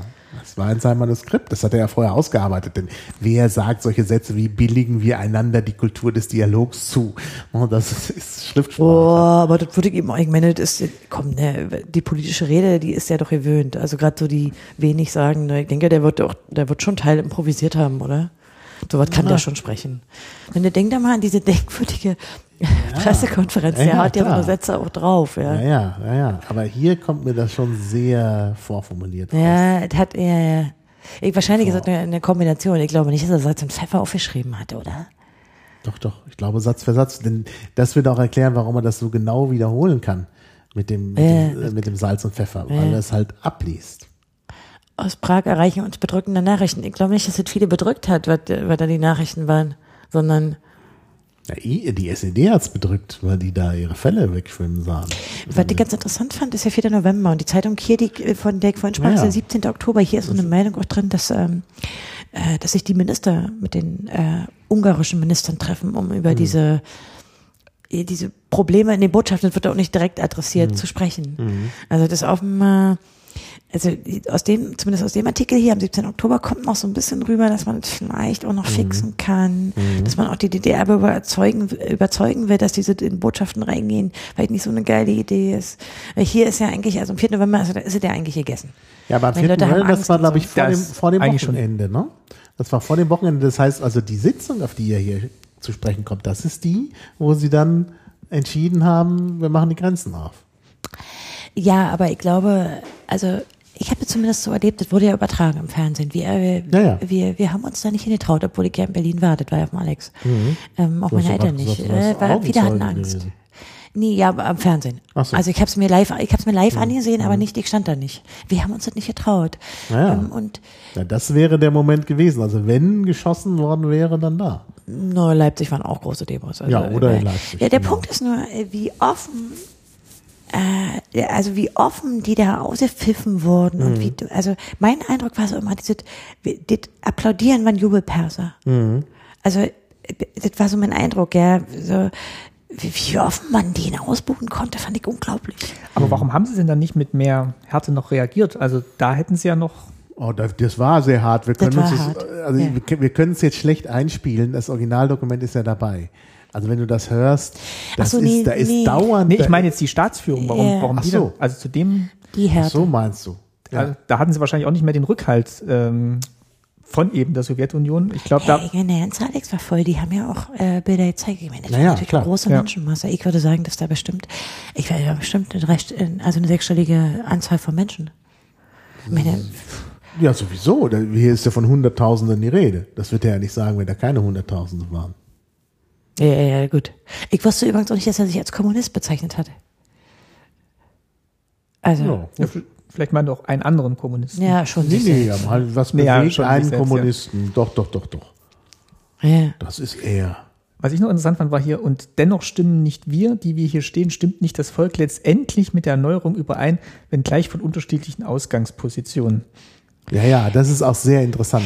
Naja, das bezieht sich ja eigentlich auf, also ich meine, das muss ich vielleicht auch mal von mir selber sagen. Das, mich hat die Wendezeit auch, ähm, denn, also für mich war auch immer, ich fand ähm, das auch eine Form von Übernahme der Bundesrepublik. Ich fand ähm, auch immer die Position, man muss sich aus sich selbst heraus erneuern, wichtig. Das erst später nachgelassen, dass ich es nicht mehr geglaubt habe.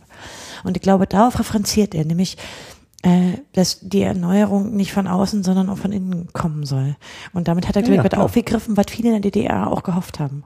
Denn das war damals der Konsens, dass sich die DDR erneuern muss. Das steht hier drin und das würde ich auch sagen, die Leute auf dem Platz waren dieser Wobei Meinung. ja immer noch vor der Maueröffnung war. Ja, ja. Äh, Da geht es um die von Erneuerung der DDR. Ja. Nee, das ist die Unterschied, das bezieht sich auf die DDR-Bürger, nicht auf, ich auf weiß nicht, meine Hoffnung war das jedenfalls irgendwie auch. Also ich das durchaus. Das äh, haben ja auch viele gesagt, mit ja. denen ich jetzt gesprochen habe im Rahmen des Podcasts, dass eben in diesem einen Jahr dann immer noch so die Hoffnung war, es entsteht jetzt eben dieser berühmte dritte Weg oder was, was anderes aus, ähm, also dass es eben nicht zu dieser kompletten Übernahme in Anführungszeichen kommt. Ja, aber das ist ja vor der Maueröffnung. Das ist noch vor der Maueröffnung. Äh, Ja, ja, eigentlich genau, ist das noch eine andere Situation- Form von Erneuerung und nicht dieser dritte Weg, weil der dritte Weg würde Ja, natürlich nach.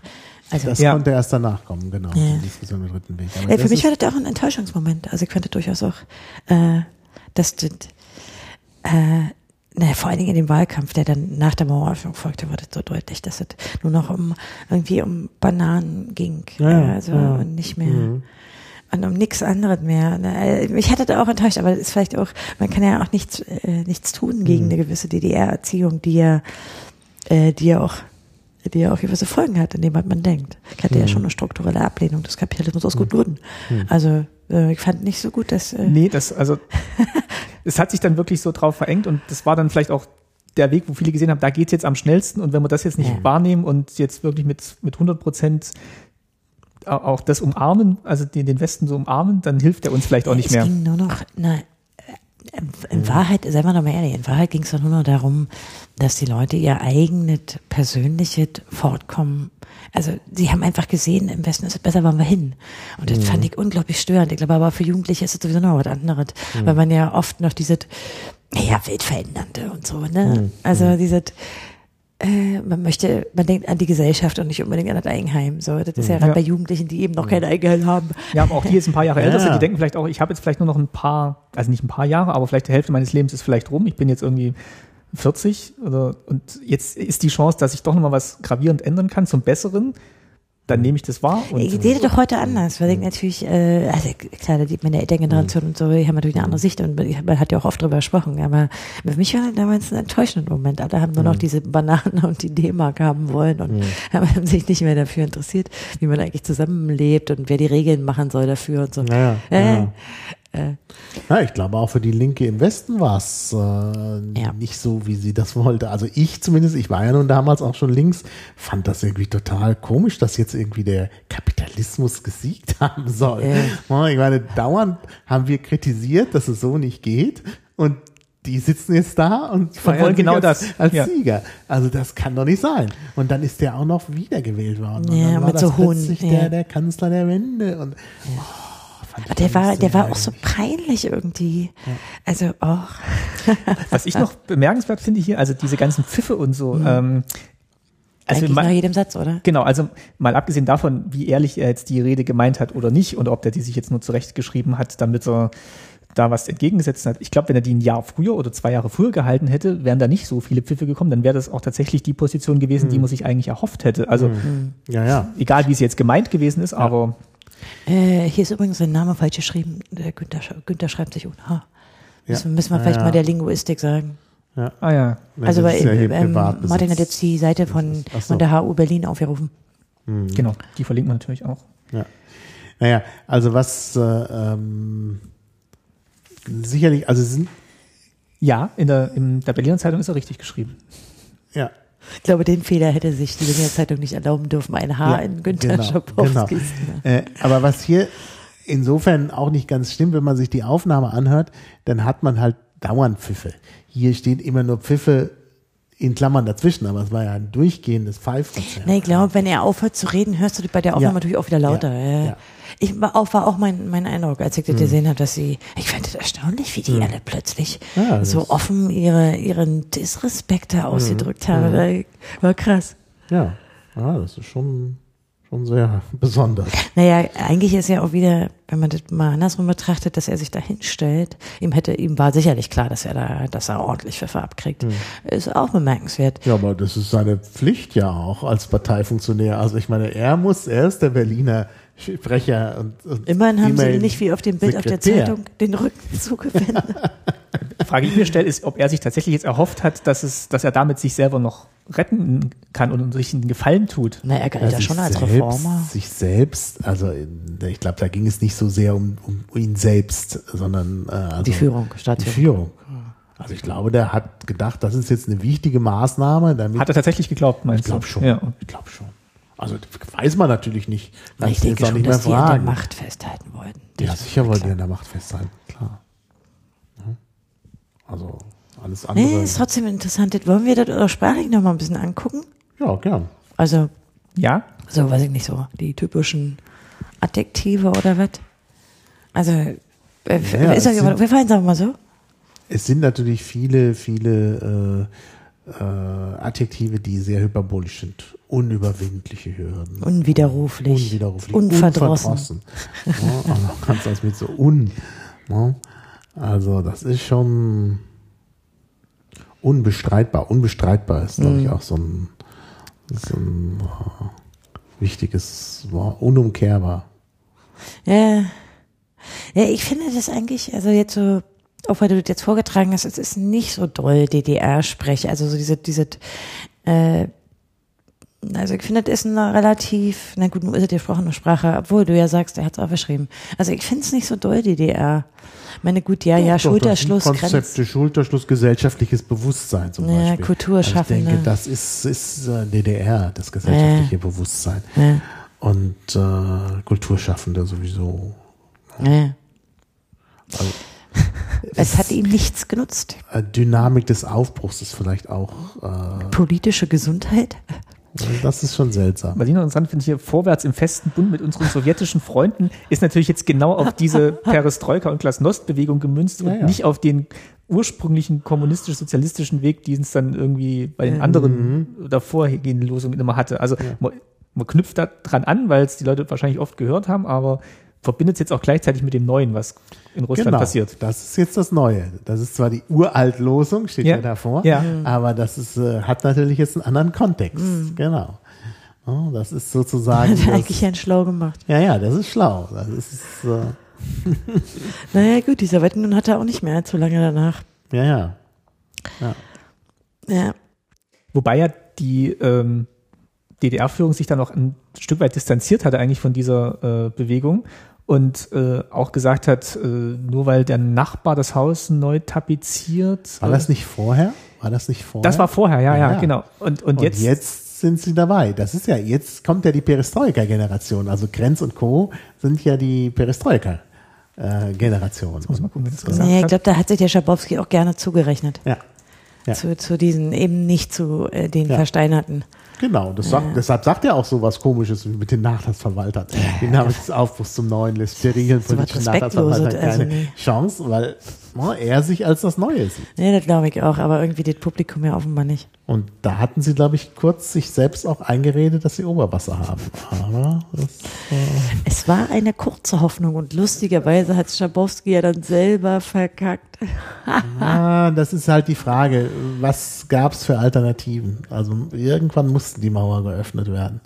Hier, das war. Ja, aber okay, also das ist Verkackt ja hatte das nur mit dem unverzüglich. Ja, das, Das sollte ja erst am Ja. nächsten Morgen Ja. geschehen. Und dann sollte es ja kontrolliert geschehen. Die Leute Ja. sollten ja mit Papieren Ja. ausreisen. Äh, man kann das schon, man kann das schon als äh, großen Lapsus bezeichnen. Ich habe gefunden, hier Kurt Hager hat es gesagt, Kultur- und äh, Bildungspolit, also Mitglied des Zentral... Minister war der. Genau, Aber Zentralkomitee. der war ja schon weg. Das Genau, und der hatte ja zu einer 87 gesagt äh, Ja, ja. über diese Perestroika-Geschichte, würden Sie nebenbei gesagt, wenn Ihr Nachbar seine Wohnung neu tapeziert, sich verpflichtet fühlen, Ihre Wohnung ebenfalls neu zu tapezieren. Also hat er halt noch zwei Jahre vorher, waren sie noch nicht so ganz auf Gorbatschows Kurs. Na gut, das sind ja nur wirklich die alten Herren, die Schabowski sozusagen jetzt hier Ja. meint. Äh. Ja, ja. Ich war mal in dem Haus von Kurt Hager. In, Mhm. Also, ich glaube, das gibt jetzt nicht mehr in, in Wandlitz. Mhm. Also, das war, naja, wie man sich so vorstellt. Begehbar oder warst du da auf Einladung der Familie? Nee, nee, nee. Ich meine, die haben doch nachher einen Teil dieser, dieser Ja. Wandlitz-Siedlung. Nee, nicht zu Ostseiten. Ach so. Nee, so staatsnah Niemacher. Ich, äh, Okay. ich glaube, dazu war, waren meine Familie, meine Eltern nicht Ja, aber haben die nicht danach auch noch da gewohnt? Ja, eine Weile, da wohnten, ja, aber nicht mehr lange. Und ich weiß aber auch nicht, wie das heute ist. Ein Teil kann man da heute immer noch besichtigen, Mhm. aber nicht mehr viel, glaube ich. Eine Zeit lang war das, ich würde sagen, ein paar Jahre konnte man da hin. Mhm. Ja, ja, ich weiß, ich weiß. Ich habe da auch Stadtführung mitgemacht. Das war das ist auch schon viele, das ist schon viele Jahre her, Ende der 90er, durch diesen, ja, so Majakowski-Ring da in Pankow. Ah, das, ja, das sind ja diese. Das sind ja die anderen. ja. Das ist eine, ist eine andere, Mhm. ne? aber, aber trotzdem fand ich das ausgesprochen interessant. Ja, ich glaube, da hat die Öffentlichkeit das Interesse irgendwann verloren, oder? Könnte sein. Also ich habe das damals mit Stadtreisen gemacht, die man bei der Gelegenheit auch nochmal empfehlen kann. Machen wir hier Werbung? Wie ist denn hier die Policy? Also Stadtreisen ist doch, Stadtreisen ist doch eine Kommt drauf an, wo die Reise hingeht. Initiative. Habe ich jetzt hier den Marketing-Spezialisten von lassen? unten. Ich Ja, bitte gute dich. Sachen, gute Sachen Das müssen ist- immer, Das ist doch kein kommerzielles Unternehmen. Okay, ich sehe ein. Also. Stadtreisen mit Doppel-T. Ne? Stadtreisen ist, äh, gehört zur Stadt, Stadt, Our History Bewegung und Geschichte von unten und wir können alle unsere eigene Geschichte aufarbeiten. Gutes setzt sich durch. Ja. Und die haben, die haben eine Führung angeboten durch die, äh, durch den Majakowski-Ring. Und das ist wirklich interessant. Du kannst da zwei Stunden lang rumlaufen, denn da in jedem Haus war, hat sich was anderes abgespielt. Oh, Ja, jemand muss es dir nur sozusagen ist- erklären. ja, ja. ja.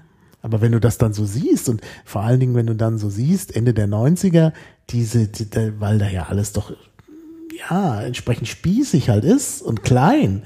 Und wenn du dir vorstellst, oh, also, das passt alles nicht. Also, hast halt immer so ein, hast immer so ein Reality Clash, weil du denkst, oh, also, Hm, bieten die die noch an, weißt du das? ich glaube, das bieten die sich nicht mehr an. Ah, eigentlich jetzt, Äh, ja, Also, weil, äh, würde, mich auch interessieren. ja.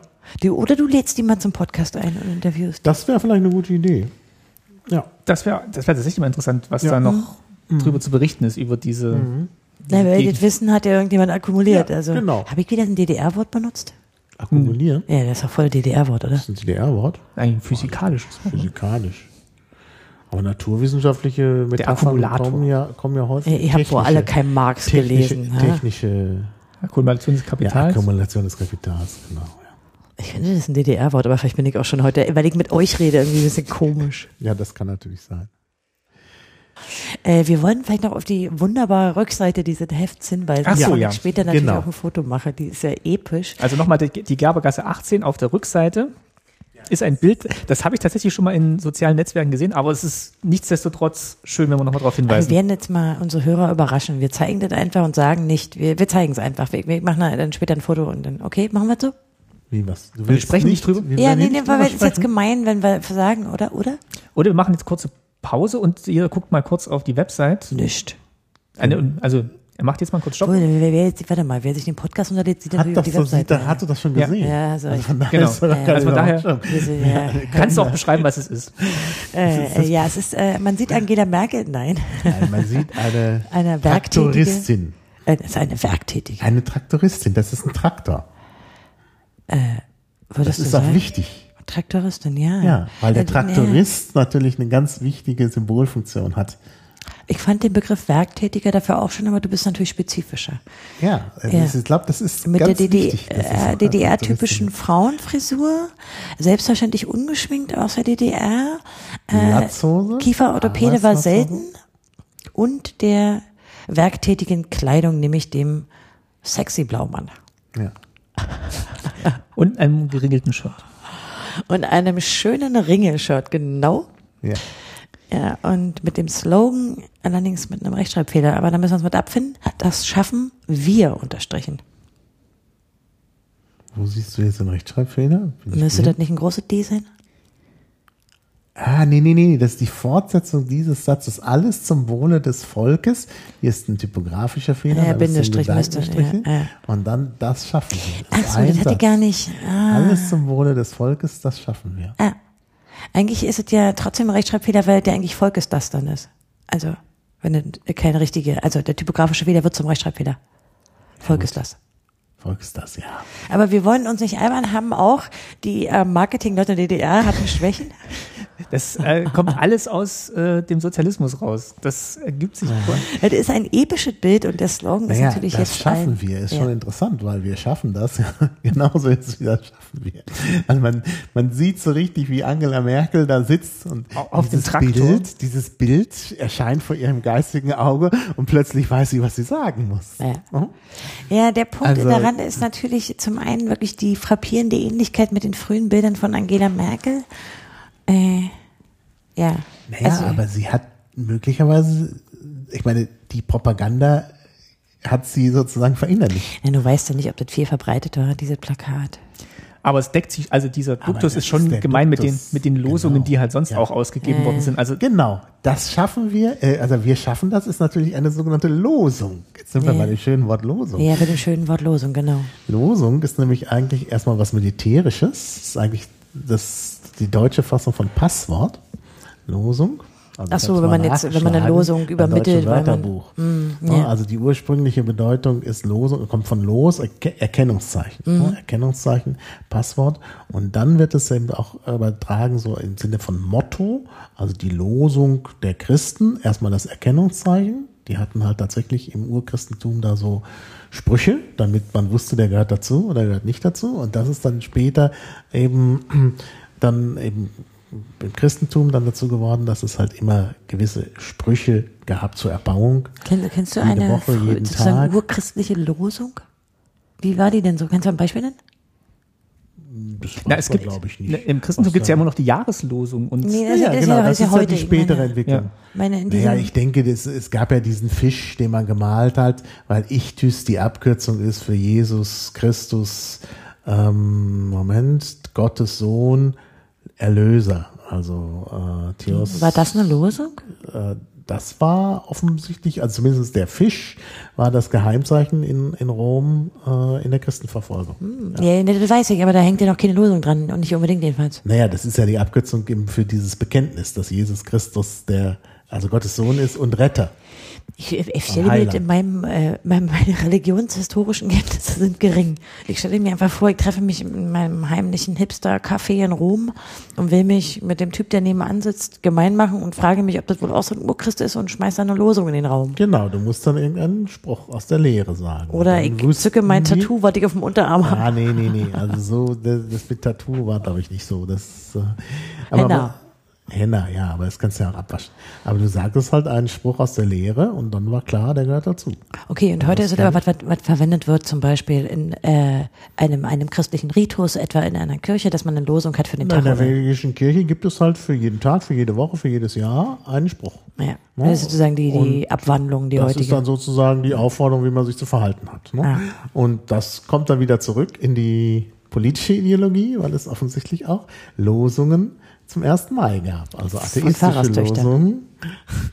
Wie man, also ja, wie gesagt, das ist hier, das hattest du ja verlinkt, da kann man die Losungen zum 1. Mai nachlesen. Bei welchem Jahr bist du jetzt Bei aktuell? welchem Jahr? Ich bin jetzt bei keinem Jahr. Ich Ach so, hab du bist gesehen, erstmal nur bei der Übersichtsseite. Äh, auf der Übersichtsseite gibt's Losungen und wenn man da draufklickt, ich habe da auch draufgeklickt, Moment, ich kann nur gerade gucken, auf Ja, wir geben mal welche zum ich Besten. geklickt habe. Dann nehmen wir mal gleich die erste. Ähm, da, da, da heißt es dann eben, äh, Losung des Zentralkomitees der SED zum 1. Mai 1955. Es lebe das unbesiegbare Lager des Friedens, der Demokratie und des Sozialismus unter Führung der mächtigen Sowjetunion. Losung muss immer mit Ausrufezeichen sein? Ja, denke, das wäre schon wichtig, weil das ja so eine, so eine Art Appell ist. Das sind ja auch zum Teil Befehle. Macht die Produktionsberatungen zu Schulen des sozialistischen Aufbaus. Und die formschönen Schuhe? Oh mein Gott, das war lustig. Schafft schöne, farbenfreudige Stoffe und Kleider, gebt den Werktätigen gute und formschöne Schuhe. Was eine total geile Lösung. Ich finde, da sollten wir zurückkehren. Deswegen ist es was, da, da kann man sich mit identifizieren und da kann man auch für den Alltag was mitnehmen. Wolltest du auch schon immer formschöne Schuhe? Wahrscheinlich hätte man zu dem Zeitpunkt auch überhaupt gerne mal Schuhe gehabt. Na gut, okay, wir sind in den 50ern. Okay, sollten wir festhalten.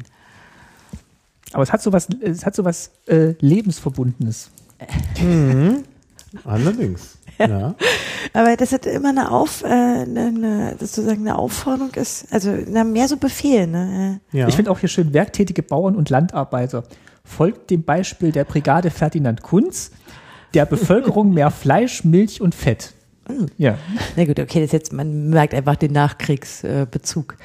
Äh, ja, also 1989 hört sich schon ein bisschen schmissiger an. na, 40 Jahre DDR, alles mit dem Volk, alles durch das Volk, alles für das Volk. oh, daran kann ich mich erinnern. Auf jeden Fall. Auf jeden Und Fall. jetzt kommt's. Arbeite mit, plane mit, regiere mit. Das hing überall. Das gab's auch als Plakat. Das kann, kenne ich auf jeden Fall. Auch an den Schulen. Das ist schmissiger als das von 1955. Gemeinsam für Frieden und Sozialismus. Weil das war ja, also das ist ja eine Uraltlosung, um Schabowski-Jargon zu bleiben. Ja. Mein, und also die fünfte, die hier steht, die benutze ich aktiv sehr häufig übrigens auch. Nämlich mein Arbeitsplatz, mein Kampfplatz für den Frieden. Und wer sich Ja. alte Podcasts anhört, der wird es vielleicht, jawohl, ist mein aktiver Wortschatz. ja, So wie wir heute arbeiten, werden wir morgen leben. ja, das ist auch ein sehr, ja, die sind tatsächlich sehr bekannt von Dingen, ne? Ja. Also ich jedenfalls, kennt ihr die auch oder bin ich jetzt hier Die kenne ich, die kenne ich tatsächlich alle auch. Und die haben sich, also nicht, weil ich das die jetzt sind mit, ja die späten. Die müsst ihr ja, Ja. mitbekommen nicht haben. dass in aber die sind halt hängen geblieben, noch so wahrscheinlich vom, ja, vom die Ende. von 55 nicht, weil ihr da noch nicht gelebt habt. Das ist doch sehr äh, klar. Ferdinand äh, vor allen Kunz Dingen sind die offenbar nicht hängen geblieben. Also. Wir können ja mal 75 nochmal. Ja, wir gucken mal 75 an. Ja. 75 ist vielleicht ganz gut, weil das dann zu weit Da sind auch wieder viele Aufrufe an einzelne Berufsgruppen dabei. Das hing eben auch in dem Museum in der Kulturbrauerei, zum Beispiel Bauschaffende, alle Kraft für den Wohnungsbau, das Kernstück unseres, unseres sozialistischen Programms. Wenn du Kernstück sagst, hört sich irgendwie immer nach Honecker an. Ich weiß auch nicht. Das Kernstück? Ja. Kernstück, weil das auch so verkürzt. Ja. Das ist aber auch, Ich wollte übrigens mal sagen, hier, äh, wenn, ihr- wenn ihr euch jetzt zweite Beispiele anseht, äh, ich nenne das jetzt mal, die Befreiungstat der Sowjetunion, Voraussetzung für das Entstehen der DDR, unseres sozialistischen Vaterlandes, ist es ja keine Aufforderung. nee, ist eigentlich so eine, eine Aussage, noch nicht mal eine Feststellung, also es ist eigentlich Hm, Ganz so eine. Tatsache eigentlich. Ich habe schon wieder Rechtschreibfehler. Ist euch übrigens leid. aufgefallen, dass die letzte Losung sich immer an die Frauen richtet? Also zum Beispiel 1975 Dank und Anerkennung den Frauen für ihre großen Leistungen im Beruf, in der Familie, im gesellschaftlichen Leben. Stimmt, das war es äh, 89 auch, ne? Ja. Frauen und Mädchen. alle Kraft für die Stärkung unseres sozialistischen Vaterlandes, für das Glück unserer Kinder. Und 1955 Kolleginnen in den Frauenausschüssen gewinnt alle werktätigen Frauen für den aktiven Kampf und die friedliche Lösung der deutschen Frage. Helft ihnen bei der Weiterentwicklung und Förderung ihrer Fähigkeiten und Talente. Wie war nochmal die friedliche Lösung der deutschen, der, die friedliche Lösung, oh, boah, nochmal, die friedliche Lösung der deutschen Frage? Ja, Deutschland wieder vereinigt und neutral. Ne, Hanni, das ist jetzt aber eine Westsicht, hm? Das war, glaube ich, äh, der Vorschlag. Wollte man 55 noch eine Wiedervereinigung? Mit den Kapitalisten? Ja, auf, Das kann ich jetzt gar nicht sagen. Neutral, glaube ich. Also mit Berlin hatten sie ja irgendwie was vor, mit der Freien Stadt Berlin, das wusste ich noch. Was aber mit Gesamtdeutschland, also nee, Gesamtdeutschland vorhin, das weiß ich. Also offensichtlich wollte man 55 noch die Wiedervereinigung. Das steht ja hier. Aha. Alles okay. Aber das müssen jedenfalls die Kolleginnen in den Frauenausschüssen regeln, ja. Die erstmal alle werktätigen Frauen für den aktiven Kampf gewinnt, um genau diese unbekannte Lösung der deutschen Frage. Ach, episch. Jetzt brauchen wir noch 65 fehlt noch, ne? 65, was haben wir denn da Schönes? Hm, also solidarische Grüße dem vietnamesischen Volk, das heldenhaft seine Freiheit gegen die USA-Aggressoren verteidigt. Ah, da ist Vietnam erwähnt, weiß ich gar nicht wieso. Naja. Ja, weil das der Vietnamkrieg war zu der Zeit. Das hat natürlich alle sehr interessiert. Ich meine, das war ja schon. Stimmt, passt natürlich in die Zeit. Und unten wieder die Frauen und Mütter. Frauen und Mütter. Der Sozialismus dient dem Glück eurer Familien. Legt in die Herzen eurer Kinder die Liebe zur sozialistischen Heimat. Na, haben deine Eltern dir die Liebe zur sozialistischen Heimat ins Herz gelegt oder bist du als männliches Kind dafür gar nicht geeignet? Äh, meine Eltern nicht, aber das erschien tatsächlich immer ähm, im Heimatkundeunterricht, also war, also allein schon Heimatkunde, war ja immer, ähm, Ja, das gab's aber, glaube ich, auch. Gab's im das Westen. gab's ja, Ja, auch, aber, ja. aber so dieses, diese Kombination, unsere sozialistische Heimat, also es war jetzt nie unsere, unsere schöne sozialistische Ja. Heimat, also das hat immer gleich irgendwie zusammengehört. Das ist wie bei Zierke, der internationale Terrorismus. Das war immer Genau. eine Phrase. Ne? Ja. Ja. Habe ich jetzt wieder ein Zierke-Beispiel? Entschuldigung. Ja. Und es hat sich auch so ein Stück weit eingebrannt, also das halt in unsere sozialistische Ja. Heimat, das war immer, Ich nenne die ja heute noch so. Genauso übrigens wie der sozialistische Wettbewerb. Das war auch total klar, oder? Und ich hatte eigentlich immer so ein Bild vom, so, vom Saaletal irgendwie so im, im Kopf. Also ich hatte, ich hatte noch mal so ein Buch, so das hieß irgendwie Kaleidoskop. Ähm, äh, und dann war eben so ein Jahrbuch und da ging es eben auch um die Saale-Schlösser und das war eben auch hier ein Beispiel für unsere sozialistische Heimat und deswegen hat sich das irgendwie so damit verbunden Das bei heißt, mir. wenn du die, wenn du dir bildlich die sozialistische Heimat vorstellst, dann poppen die Saale dann sehe ich die Saale-Schlösser vor mir, ja. ja, das, äh, ja, doch. Das Du, Hanni, wenn sich deine vorstellen. kapitalistische Heimat vor dir auftut, was, was, was ist dann bei dir? Was siehst du dann? Koblenz oder so? Deutsche Eck? Entschuldigung. Ey, wir haben ja nicht mal Wein hier. Ja. ja, haben wir. Warum haben wir die nicht Warum haben wir aufgemacht? keinen Wein also offen? nebenan steht ganz viel Wein. Also welche kapitalistische Heimat siehst du ich dann vor überlege Augen? gerade, was, was da aufploppt bei mir. Also Oder ist es, ist warte, ich weiß es, ist es, äh, ah, wie hieß noch diese Dorf von, von Kohl? Gummersbach? Nee, äh, Oggersheim. Oggersheim, genau. Nee, ich glaube auch nicht. Nein, auch nicht. Weiß Was, was nicht, siehst du dann vor dir? Vielleicht sehe ich irgendwelche Zechen vor mir, weil ich ja aus dem Hm, Ruhrgebiet Zechen, Ruhrgebiet. komme. Aha, verstehe. Oh, Heimat ist dann schon, ja, ja, Aber das ist auch schön. ja ich glaube Zechen. Ich glaube, ich werde jetzt auch die Saal, ja, ich habe jetzt kein Bild, ich muss mir erst welche ansehen. Aber das ist ein schönes Bild, das kann ich was ist empfehlen. denn dein, was, was, was, du fragst uns alles, was ist denn dein Heimatbild? Ja, was ist denn dein Heimatbild? Du denkst an Heimat, was ploppt hoch? ich, ich denke, jetzt wird Berlin bezogen sein, weil ich immer, Ja, was denn? Da musst du jetzt irgendein Bauwerk sehen. Ey, weil wir wahrscheinlich Der so Fernsehturm? Fernsehturm Der oder so, ja. Ich, ich, ich, ich, hab, ich hätte jetzt kein bestimmtes, also wo ich jetzt, also jedenfalls nicht so direkt wie bei Martin. Aber Heimat muss doch immer ein bisschen, ja gut, die Zechen sind auch nicht alt, aber heute schon. Aber Ja, na, heute sind sie. der Fernsehturm ist auch nicht Ja, aber du kommst ja aus der Gegend, oder? Ja, ja, du? genau. Doch, ach so, na dann, na dann ist das ja klar. Kommst du auch aus der Saale-Gegend? Na, Jena kommt mein Papa her. Na gut, du hast, äh, da ist also der Bezug der örtliche, äh, verstehe, verstehe. Also So, haben wir noch eine, die wir verlesen wollen? Ja, 65 ist natürlich die unverbrüchliche Freundschaft mit den Völkern der Sowjetunion, den Pionieren im Kampf und Frieden und Sozialismus. Die unverbrüchliche Freundschaft war auch so eine Phrase. ich dachte, es wäre tatsächlich irgendwie so Ja, ein Honecker-Bonbon, aber das war Ja, aber der, der Schabowski hat auch was mit unverbrüchlich gehabt. Und er hat auch vorwärts, vorwärts zu neuen Erfolgen, steht hier auch schon, 1965, vorwärts zu neuen Erfolgen im sozialistischen Losung bleiben. Ja, es bleibt was hängen. Ich finde, wir sollten unsere Losung überdenken. Die Losung äh, für ähm, unser, unser Jahr. Ich meine, komm, wir haben jetzt März. Da kann man noch mal eine Losung, oder? Jahr? Wir brauchen mal eine Losung. Ja, wir müssten natürlich irgendwas mit weniger Überwachung, also irgendwas mit Überwachung. Also Ja, wir haben ja schon eine. Eine ist, wir schaffen das. Also ist ja die wir Losung. schaffen das. Ach so, das ist die Losung. Aber wir brauchen Also mehr. ist nicht schon 2015? Ist doch Wurst, die kann auch für fünf Jahreslosung sein. Okay, Also also wir schaffen das, alles klar. Wir brauchen noch mehr. Irgendwas mit wir. Oder, oder das ist ein Aufruf an eine Ja. bestimmte Berufsgruppe. An die Frauen und Mütter. Naja, wobei, ich sehe jetzt die Losung von 89. Also, da Also die sind aber nicht offiziell aus, ausgegeben, glaube Ich ich. weiß, aber wir könnten sie benutzen. Zum Beispiel ist da, wir denken nicht anders, wir denken. Das würde ich doch als Losung auch gerne annehmen. Oh ja, das ist wirklich ein guter. Ja. Ich finde immer noch schön einen Vorschlag für den 1. Mai, die Führung zieht am Volk vorbei. Ach, ihr habt Ja. jetzt die Losung vom 4. November. Ja. Jetzt Ja. Die Demokratie in ihrem Lauf hält weder Ochs noch Esel auf. Ein geflügeltes Wort geradezu. Könnten ja. wir doch wiederbeleben. Genau. Obwohl, da muss man jetzt wieder an die AfD denken. Das ist vielleicht nicht gut. Also, ich meine, wir brauchen, also wir, was haben wir denn für, also wenn, wenn wir an Losung denken, wir brauchen auch eine Frauenlosung übrigens, das ist dann die letzte. Ja, aber hier fehlt zum Beispiel die Frauen. Ja, in der oh Gott. Liste. Ja, das ist ja 4. schlimm. November. Haben die für sich die, aha, verstehe. Oh, das ist nicht gut. Nicht gut. Da haben sie mit der Tradition gebrochen. Okay, also wir brauchen eine Losung Ja, unbedingt. und es ist ein Appell an wen? Na, an uns alle, An uns alle. an unsere kapitalistische Gesellschaft. Also, weil guck mal, wir haben ja dieses Flüchtlingsproblem, Ja. wir haben das AfD-Problem, wir haben die Reichsbürger Lügenpresse, äh, Ja, das kommt ja auch schon. Meinungsfreiheit, Pressefreiheit, nie wieder Schnitzler, ist auch so ein bisschen Ja. wie Lügen. Wie, wie wollen wir nicht vielleicht die lebensverbundenen Medien in unsere Losung aufnehmen? Oh Gott, ich glaube, wir sind ein bisschen albern heute. Jo Journalisten und Journalistinnen. Ausrufezeichen. Oh ja, oh, und dann? Schafft lebensverbundene Artikel und Fernsehsendungen. Ich, weiß nicht, ich glaube, im Losung schmieden ist Martin noch nicht so perfekt. Könntet ihr mir mal erklären, was heißt, ich stehe hinter jeder Regierung, bei der man nicht sitzt, wenn man hinter ihr steht? Er sitzt im Sinne von im Knast sitzen. Ja, ja, aber wenn man hinter ihr steht, dann sitzt man doch nicht. Stimmt, dann ist die Gefahr, dass man sitzt, relativ gering, wenn man hinter der Regierung steht.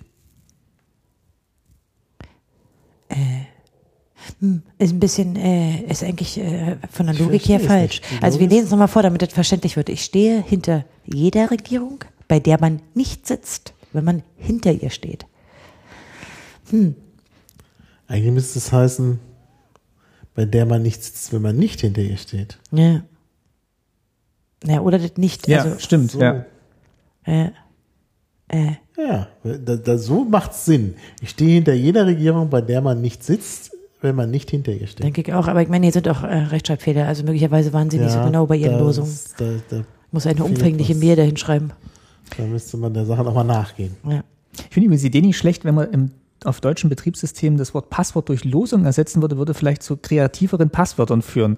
Wenn da nicht steht hier, geben Sie eine neue Losung ein, Ja, das Genau. ist hübsch. Ja, das stimmt. Hm, Ich sehe auch noch gerade 40 Jahre SED, 40 Jahre Chaos. das ist mutig. Ja, eine Chaoslosung, da bin ich immer dafür. Obwohl Schabowski gesagt hat, man soll nicht alles auf den schnellen Scheiterhaufen werfen. Natürlich. Und verbrennen. Ja. Ja. Ja, na, die SED ist ja auch nicht auf den Scheiterhaufen geworfen worden. Die hat sich ja erneuert. Ja. Zur PDS, zur Linken. Ja.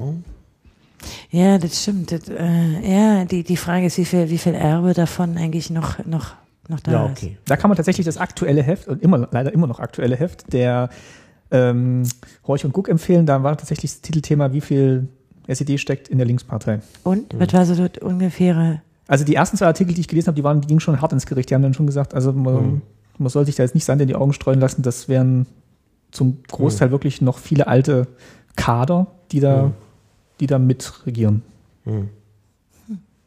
Ja, das ist natürlich interessant. Äh, äh, das ist, also du- du meinst natürlich jetzt Kader abwertend, oder? Ja. Ja, Naja, ist ja egal, wie man sieht. Es hat ja ein Wandlungsprozess stattgefunden. Der ist auch, glaube ich, noch nicht so richtig äh, aufgearbeitet. Und das wäre natürlich auch interessant, das zu sehen, wie, wie das stattgefunden hat, was da für, für, was denn dann wirklich über Bord geworfen ist.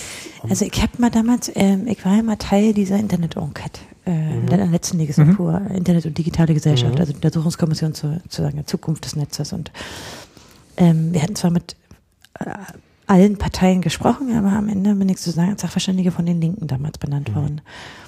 Und was mir, also was mich überrascht hat, eh, da 20 Jahre nach der Wende, war, dass mir doch eine ganze Reihe Leute geschrieben haben, mir aber teilweise auch persönlich entgegengetreten sind und mir ihre, ihren Missmut darüber ausgedrückt haben, wie ich das machen kann. Das hat mich total überrascht, hätte ich überhaupt nicht erwartet. Also mein, mein, mein linke Bild, weil damals natürlich anders war, wenn man sie kennenlernt und mit ihnen arbeitet, ändert sich so vieles. Aber ich hätte nicht gedacht, dass mir doch relativ viele negative Kommentare, auch teilweise eben persönlich vorgetragen, aber auch per Mail und so, äh, da entgegenschlagen, hätte ich nicht gedacht. Ich muss aber auch sagen, also ich habe das damals ja auch, damals noch als Hörer gehört, da kannten wir uns ja noch nicht. Und es hat mich zumindest auch überrascht, als, ähm, als du es dann erzählt hattest. Ich weiß gar nicht, in welchem Kontext das war, ob das jetzt Logbuch Nextpolitik war oder im, Nee, Ich hab's euch, ja, stimmt, da habe ich jetzt schon mal erzählt. da hast du ja. schon mal erzählt. Und dann Ja. dachte ich auch, hat mich tatsächlich überrascht, weil ich, auch. weil ich dachte, es macht wahrscheinlich dann keinen Unterschied, wenn man in dieser Erkennkommission erstmal drin sitzt, wer einen dann benannt hat. Also man ist ja nicht weisungsgebunden in irgendeiner Form. Aber ähm, Na, mir geht es ja nicht um die Zusammenarbeit oder, oder, oder was, das, was das bedeutet hat in der Arbeit, sondern mir geht es um die, zu sagen, um die Menschen und wie die darauf reagiert Ja. haben und mir das auch gesagt haben. Das fand ich überraschend. Mhm. Also ich hätte das zumindest nicht erwartet. Also weil da war für mich die Zeit dieser SED-PDS-Debatte ja längst vorbei. Ja, Und- es geht mir auch jetzt nicht darum, äh, jetzt die jetzige Linkspartei irgendwie schlecht zu machen und zu sagen, oh, das ist alles nur die SED in neuem Gewand. Was ich interessant fände, da würde ich auch die Linke jetzt vielleicht mal rauslassen, ist halt der Übergang von der SED zur PDS. Das ist interessant. Ja, die Frage ist, ob es da eigentlich um Geld das, ging. Wie das, ja, ja, Ja. was da alles noch stattgefunden hat, was dann wirklich auch bewusst äh, über Bord geworfen ist, äh, geworfen worden ist. Also wie das, oh, also dieser Übergang, was dann jetzt mit der Linken ist, da ist ja dann noch mal viel Zeit vergangen, da ist ja noch die, die WASG dazu gekommen und sonst was alles. Das sind ja, das, das, da ist immer das Problem, wenn man sich mit der Linken jetzt beschäftigt, macht man letztlich Parteipolitik. Das ist so ein bisschen entfernt von Wissenschaft. Aber SED zu PDS, das kann man, glaube ich, relativ, ohne zu sehr in die Ja, derzeitige dann diese Landschaft Notruffigur, Ja, also ja. das ist ja, das war eine, auch eine interessante Zeit eigentlich. Ja. Ja. Haben die eigentlich den Sprachdiskurs in der, in der Bundesrepublik ändern können? Ich würde sagen nicht, oder? Also ich meine, mit, die mit haben, diesem, mit diesem da, nee, da, nee, da, ich meine jetzt generell, also sozusagen das Aufkommen einer äh, einer linken Alternative zur SPD und deren Sprachgebrauch hat, glaube ich, nicht, nicht nachhaltig zu irgendeiner Veränderung beigetragen, oder? Also in, der, in dem bundesrepublikanischen politischen Sprachgebrauch. Nee, Nee, Aber oder? der bundesrepublikanische Sprachgebrauch hat sich, glaube ich, nicht sehr verändert. Nee, ich glaube auch nicht. Also nur, dass man jetzt, Ja, kann, ich, kann ich glaube ich auch nicht feststellen. nee, ich glaube ich auch nicht. Nee, Also ich würde, ich würde auch nicht, aber vielleicht gibt es da ja eine Untersuchung, die wir nur nicht kennen. Ja, es gibt dieses, Gibt's immer was ich schon mal erwähnt habe in diesem Podcast da von äh, Norbert Dittmar und ähm, einer Co-Autorin. Ich kenne Norbert Dittmar persönlich, deshalb ist mir der Name im Gedächtnis geblieben. Die Co-Autorin kenne ich nicht, deshalb habe ich den vergessen. Ähm, äh, die äh, über die Sprachmauer, also das ist der Titel, die Sprachmauer. Da haben sie äh, eben äh, die, die Sprache der DDR und der Bundesrepublik halt verglichen und auch vor allen Dingen dann auch noch versucht herauszufinden in einem Kapitel, was jetzt die Zeit überdauert hat und wie da eine gegenseitige Beeinflussung vielleicht stattgefunden hat. Mhm. Das, da gibt's eine Untersuchung, aber ist natürlich ein ganz schwieriges Thema. Ja, ja, klar. Also ist ja auch heute nicht unser, aber ja, haben wir eigentlich interessante Beispiele gefunden? Was denkt ihr so? Ja. Ich denke schon. Also ich glaube auch, ähm, ich fand es vor allem bemerkenswert, was in diesen Zeitungen, was man da doch noch irgendwie rausziehen kann, wenn man die so ein bisschen Abstand nochmal liest. Und ähm, äh, du erzählst ja auch in jedem Neusprechfunk, dass du immer alte Spiegel durchliest und ich Ja, das ist aber nochmal anders. Äh, die- Ich mache das furchtbar gerne. Ich weiß auch nicht, wo ich die habe. Also derzeit habe ich so ein Leck von, sind immer so sechs Jahre oder so, die sind ungefähr mal sechs Jahre alt. Es macht mir großen Spaß, weil äh, vor allen Dingen in dem Politik, Politikteil halt, aber manchmal auch, äh, manchmal auch durchaus Wissenschaft oder, oder der Technikteil des Spiegels, gibt's ja auch. Also einfach die Bewertungen haben sich verändert und manchmal eben auch die Sprache. Wobei, wie gesagt, sechs Jahre sind keine furchtbar lange Zeit für die Sprachanalyse, Ja, ja. ist das oft nicht wertvoll, da aber müsste man vielleicht einen größeren Ja. Zeitabstand nee. haben. Aber ich finde, es führt immer noch zu, so, zu einer Gelassenheit, wenn man das dann so liest, wenn man irgendwie denkt, ach so, wichtig ist unsere Zeit jetzt auch nicht. Also es, war alles Ja, ja. irgendwie schon mal da und es sind genau die gleichen Probleme, nur Das stimmt. im anderen Das habe ich jetzt heute hier nochmal gesehen bei der alten Berliner Zeitung. Das sind wirklich dieselben Probleme. Dieselben Probleme, Die ja. Neonazis, Ja. die Klimakatastrophe. Umweltschutztreffen, Aktienmärkte, Aktienmärkte. Abrüstung. Es ist wirklich, also es wird immer so getan, als leben wir jetzt in so einer tollen oder Ja. schlimmen oder wie man es nimmt, je nach Perspektive Zeit. Aber wenn man, äh, wenn man hier reinschaut, sind das die gleichen Themen. Themen. Also es ist eigentlich total langweilig. Es Nee. wiederholt sich alles. Also eins meiner Immer mit neuerer Aufregung. Eins meiner Lieblingslieder ist ja auch immer noch We Didn't Start a Fire von Billy Joel. Also das ist, wo er diese ganzen historischen Ereignisse aufzählt, die halt so in den Oh Gott, das habe ich schon ewig nicht mehr gehört. Oh, das ist jetzt aber auch nicht so meins. Nee, also, aber ich finde so Äh, die, die, diese Idee nicht schlecht, die dieses Lied transportiert, dass halt diese Begriffe sich ändern, aber ähm, und die, die Namen der handelnden Personen, aber dass halt trotzdem alles einfach immer weitergeht und es macht eigentlich auch so ein bisschen, man fühlt sich dann nicht mehr so wichtig oder wie der Nabel der Welt, wenn man dann irgendwie sieht, vor zehn Jahren oder vor 20 Jahren Ja. Haben halt andere Leute ähnliche Kämpfe gekämpft. Ja. Na, ich habe halt in, in den letzten Tagen relativ viel über diese Wendezeit gesprochen, weil ja, ich habe das vorhin kurz erwähnt, ich war, war in Südafrika für eine Woche und ein bisschen mehr als eine Woche und für die fällt ja in genau den Zeitraum, wo bei uns die Wende kam, ist ja, ist ja sozusagen die Apartheid gefallen. Und bescha- also entstand dieser Prozess und ich fand es sehr interessant, teilweise die Parallelen zu sehen und ähm, äh, wenn man sich die aktuellen politischen Debatten in Südafrika ansieht und die mit unseren vergleicht, habe ich auch unglaublich viele Parallelen gesehen. Ich fand es sehr, na gut, aber wenn man woanders hingeht und die Außenperspektive, aber noch allerlustigsten fand ich eigentlich die Zeitungen. Ich mache das irgendwie immer, wenn ich woanders bin, ich kaufe eine Papierzeitung. Und in Südafrika ist sehr viel Englisch, nicht alle, aber also ein Teil des Afrikaans, aber ein Großteil ist Englisch. Du kannst es lesen. Und am interessantesten finde ich immer den Außenpolitikteil zu lesen und den Blick von einem sehr weit entfernten Land auf zu sagen, die deutschen Themen und teilweise auch europäischen, die Da muss debattiert man werden. gar nicht so weit gehen. Also ich finde, das ist äh, äh, in der NZZ immer sehr interessant. Du kannst es auch klicken. Ich tue das einfach nur mal, weißt du, du wann nimmst du dir schon mal, weil du eine finnische Zeitung liest, deren, Naja. ich mache das halt, wenn ich gerade mal dahin reise. Du kannst es natürlich immer tun, die hängen ja auch im Netz, aber ich fand das, äh, es ändert immer so ein bisschen die Perspektive. Äh, Naja, schon interessant. Übrigens, weil du sagst Wende, das ist ja auch ein ganz, äh, ein, ein, ein Begriff, der ständig, äh, nein, eigentlich ein Wort, das ständig so die Begrifflichkeit verändert. Ich habe äh, äh, hier ja auch einen Text, der ist aus einem Buch an der Wende der deutschen Geschichte. Und äh, um, Das ist aber eine andere Wende, oder? um welche Wende geht's? Äh, vielleicht, ich würde sagen, vor dem Ersten Weltkrieg? Nee. Nee. Wende der deutschen Geschichte. Ja, die Wende der deutschen Geschichte. Das kann für Hitler sein. Nee. Nee, auch nicht. Also, ich meine, Wende ist ja so ein Begriff, der kann sich auf viel beziehen, wenn sich eben was grundlegend Ja, aber ändert. das aber- ist besonders interessant in unserem Zusammenhang. Es bezieht sich nämlich auf die Gründung der DDR. Nämlich Wilhelm Pieck 1954 an der Wende der deutschen Geschichte. Reden und Aufsätze. Ach, echt? Ja. Okay, da war der Begriff schon mal äh, gebräuchlich. Wende der deutschen Geschichte. Und das ist, da ist diese Rede veröffentlicht hier, die ich auch geklickt habe von der Humboldt-Universität. Rede Wilhelm Pieck 1949. Antrittsrede des Präsidenten der DDR Wilhelm Pieck auf der gemeinsamen Tagung der Provisorischen Volks- und Länderkammer. Berlin, 11.10.1949.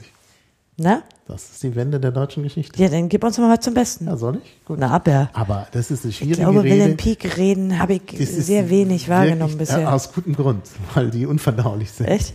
Die Ja, in welcher Weise So unverdaulich? schriftsprachlich, dass man, also das sind so lange Sätze aber er hat sie auch vorgelesen, oder, oder ist. vorgetragen. Ja, also es ist nicht wie in der, im Bundestag wurde zu Protokoll nee, gegeben nee, wurde. das er, glaube ich, vorgetragen. Es Aha. gibt, glaube ich, eine Aufnahme auch. Es gibt, glaube ich, sogar eine Schallplattenaufnahme davon. Sehr verehrter Herr Präsident, meine Damen und Herren Abgeordnete. Sie haben mich soeben als Mitglied der beiden höchsten Organe der Deutschen Demokratischen Republik, die Provisorische Volkskammer und die Provisorische Länderkammer, in gemeinsamer Tagung einstimmig zum Präsidenten gewählt. Mit Ihrer Wahl haben Sie mir die höchste Ehre erwiesen, die einem Bürger unserer Deutschen Demokratischen Republik zuerkannt werden kann. Ich danke Ihnen von ganzem Herzen für das mir geschenkte Vertrauen und versichere Sie, dass ich stets bemüht sein werde, dieses Vertrauen zu rechtfertigen. Äh, versichere ihn. Ja, gut, versichere Sie. Doch, doch, das Hat ist man das früher gesagt? korrekter. Ja, Ich versichere sie? ja. Martin, ihr sagt doch auch mal was. Ja, ich versichere Ja, ich, Sie sagen die einer- Versicherer auch immer. Nein, ich Wir ver- versichern Sie. Nein, nein, nein, nein. Nein. Die Konstruktion, die traditionelle Konstruktion ist, ich versichere jemanden einer Tatsache. Also, oder einer, einer. Also im Sinne, ich mache Ihnen sicher, dass Ja. diese Tatsache Genau. stimmt. Ja. Du würdest mir aber zustimmen, dass die häufige, Heute, heute, heute, wird das nicht mehr gemacht. Heute heißt es, ich versichere Ihnen. Aber das ist auch nicht falsch, wenn verwandelt. man's heute so macht. Gewandelt. Ja, es ist, naja, es ist halt altertümlich. Wahrscheinlich war es schon altertümlich zu seiner Zeit, aber er hat halt besonders gewählt sprechen wollen. An der, an der Wende der Zeit hat er nochmal. aber ich wollte dich nicht unterbrechen, also er, er versichert, Also, äh, das ist, äh, ja, äh, zu er versichert sie, genau. naja, okay. Äh, Ich werde meine ganze Kraft und die Erfahrungen eines langen, an Arbeit und politischen Ereignissen reichen Lebens einsetzen, um dem Wohle des deutschen Volkes zu dienen. Ich werde mit der hohen Verantwortung, die mir das Vertrauen des deutschen Volkes auferlegt, stets bewusst sein und, wie ich es soeben beschworen habe, die Verfassung und Gesetze der Republik wahren, meine Pflichten gewissenhaft erfüllen und Gerechtigkeit gegen jedermann üben. Sehr lang. Ich weiß nicht, ob ich Du alles magst es wohl nicht so? ich werde mir stets als Sachverwalter der Interessen des ganzen deutschen Volkes was? Nee, Entschuldigung. Ich werde mich stets als Sachverwalter der Interessen des ganzen deutschen Volkes betrachten, das sich, wie ich fest überzeugt bin, noch eine große, reiche und helle Zukunft erarbeiten und erringen wird. Da hat er jetzt nicht Unrecht. Ja. Aber als Sachverwalter würde ich jetzt relativ negativ sehen. Er möchte Sachverwalter sein? Tja. Da würde man aber heute, da würde man mehr so Honecker assoziieren, ne? Okay. Der Weg wird nicht immer leicht sein. Aber das ist ein Song, den kenn ich. Große Schwierigkeiten stehen unserem Volke noch bevor. Noch liegen zahlreiche Städte und Dörfer in Trümmern. Noch ist die traurige Hinterlassenschaft der Hitlermacht und des Hitlerkrieges längst nicht überwunden. Noch spüren Millionen Deutschen, Deutsche die Folgen des Krieges am eigenen Leibe. Noch mangelt es vielen Menschen an Nahrungsmitteln und Kleidung, an Wohnraum und an Verbrauchsgütern verschiedenster Art.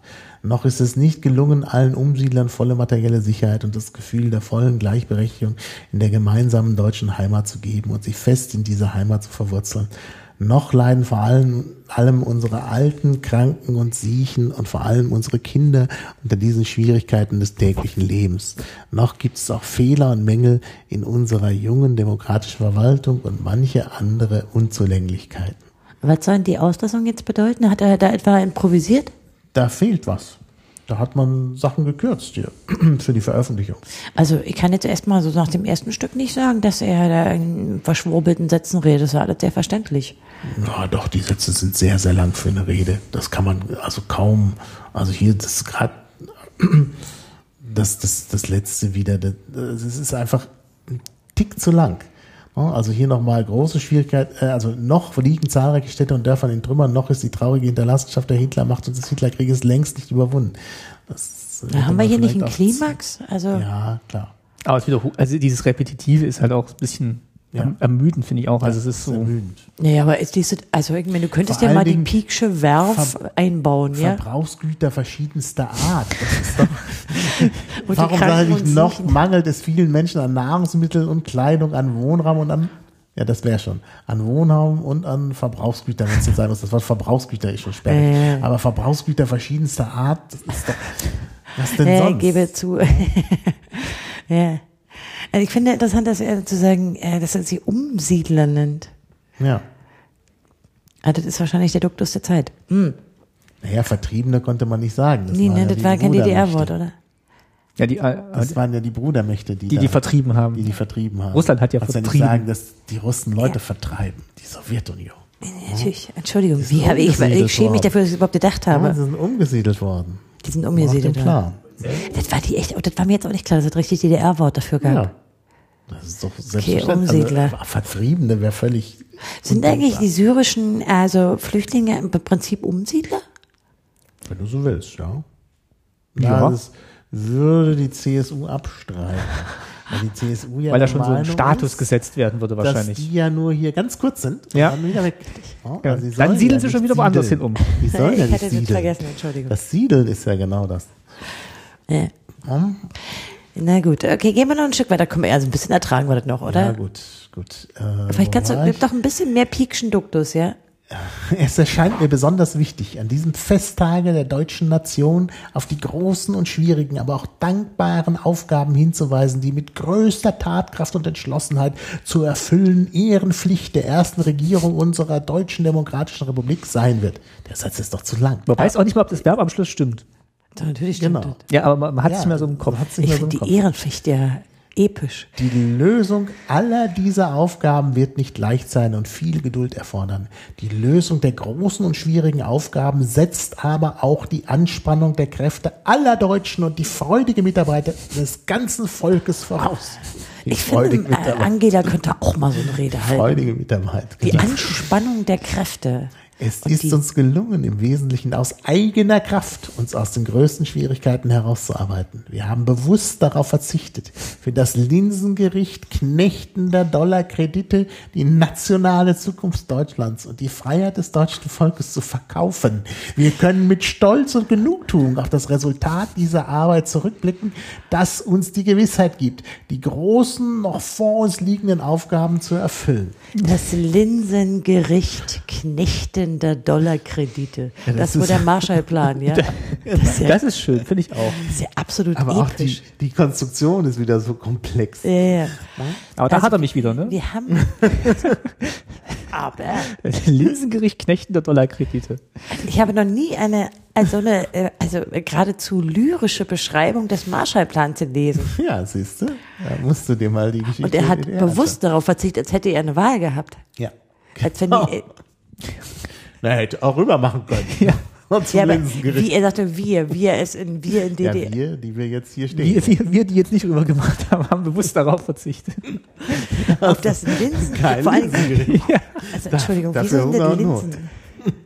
Wieso sind das Linsen? Ja, das ist aber, Das ist doch klar. Das ist doch eine Anspielung auf Kain und Abel. Oh, ja, natürlich. Kain hat doch seinen Bruder verkauft für ja, ein Linsengericht. natürlich und deswegen geknechtet. Ja, und vor allen Dingen, ja, warte mal, dann kommt aber nachher der Mord. Ja, klar. An wem? Oh je. Ich ahne, was er damit eigentlich sagen will. Naja, das ist, äh, Das ist ja eigentlich eine heimliche Drohung, wenn man das richtig versteht. auf chefkoch.de gibt's 13 tolle Linsengerichte. Genau, hier. für das Linsengericht nicht eine Dollarkredite. Nee, ich meine, damit sagt er doch eigentlich, also wenn, wenn wir die, die Geschichte weiterspinnen, also die Ken- und Abel-Geschichte, dann werden wir, wir- sie genau. morden. Nee, die werden morden, die das Linsengericht genommen haben. Ach so, ja, so Ja, rum die, ist die, ja. die Faschisten im Westen. Ja, ja, natürlich. Die werden über uns herfallen und unser Land zerstören. Das haben sie dann ja am Ende getan. Ich meine, ist geradezu, geradezu visionär. Biblischen Ausmaßes. also absolut epische Rede mit Weissagung. Ja, ja.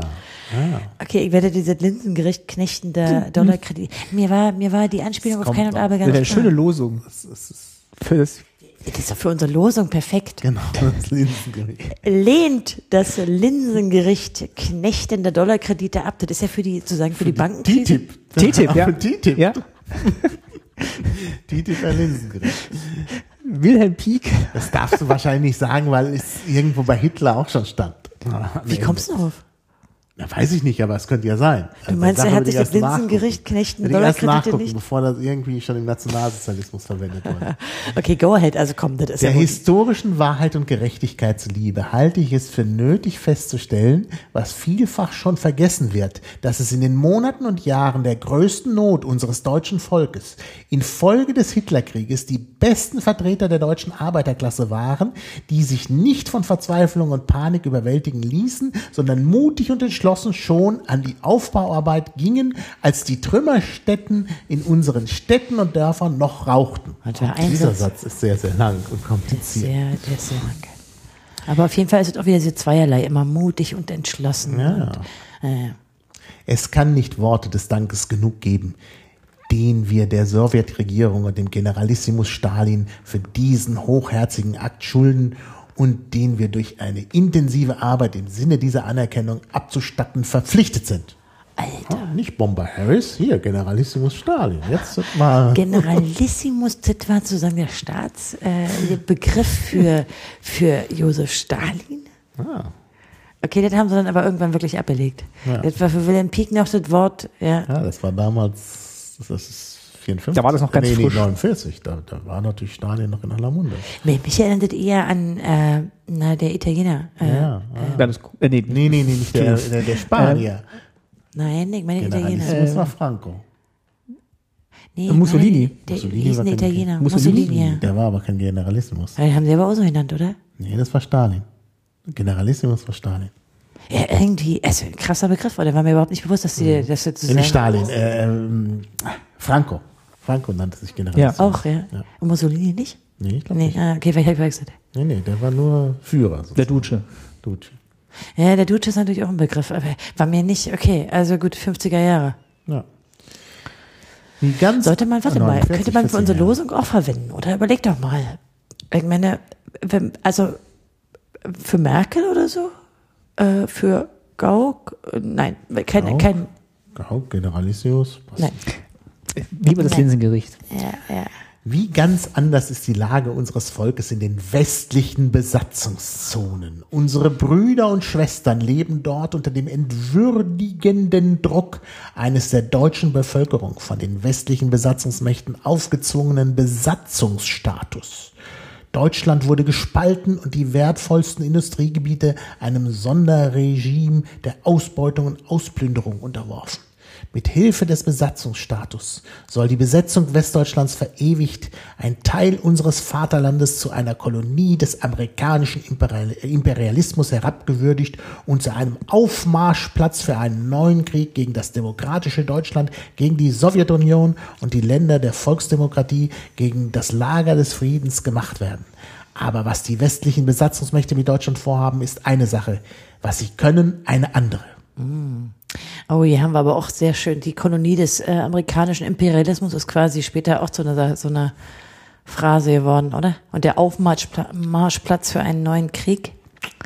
Ja. Ach, also ich bin auch sehr beeindruckt, wie ihr ähm, Ja, das Wort. Besatzung da irgendwie siebenmal unterbringt. Naja. Und vor allem, wie er das ähm, so völlig losgelöst auch von dem sieht, was Russland zu der Zeit Naja. Ja. praktiziert. Also du meinst die Sowjetunion? ja, Sag mal. also das wäre Niemals wird die Spaltung Deutschlands, die Verewigung der militärischen Besetzung Westdeutschlands durch das Besatzungsstatut, die Losreißung des Ruhrgebietes aus dem deutschen Wirtschaftskörper von der Deutschen Demokratischen Republik anerkannt werden. Und nicht eher werden wir ruhen, bis die widerrechtlich von Deutschland losgerissenen und dem Besatzungsstatut unterworfenen Teile Deutschlands mit dem deutschen Kerngebiet, mit der Deutschen Demokratischen Republik in einem einheitlichen demokratischen Deutschland vereinigt sind.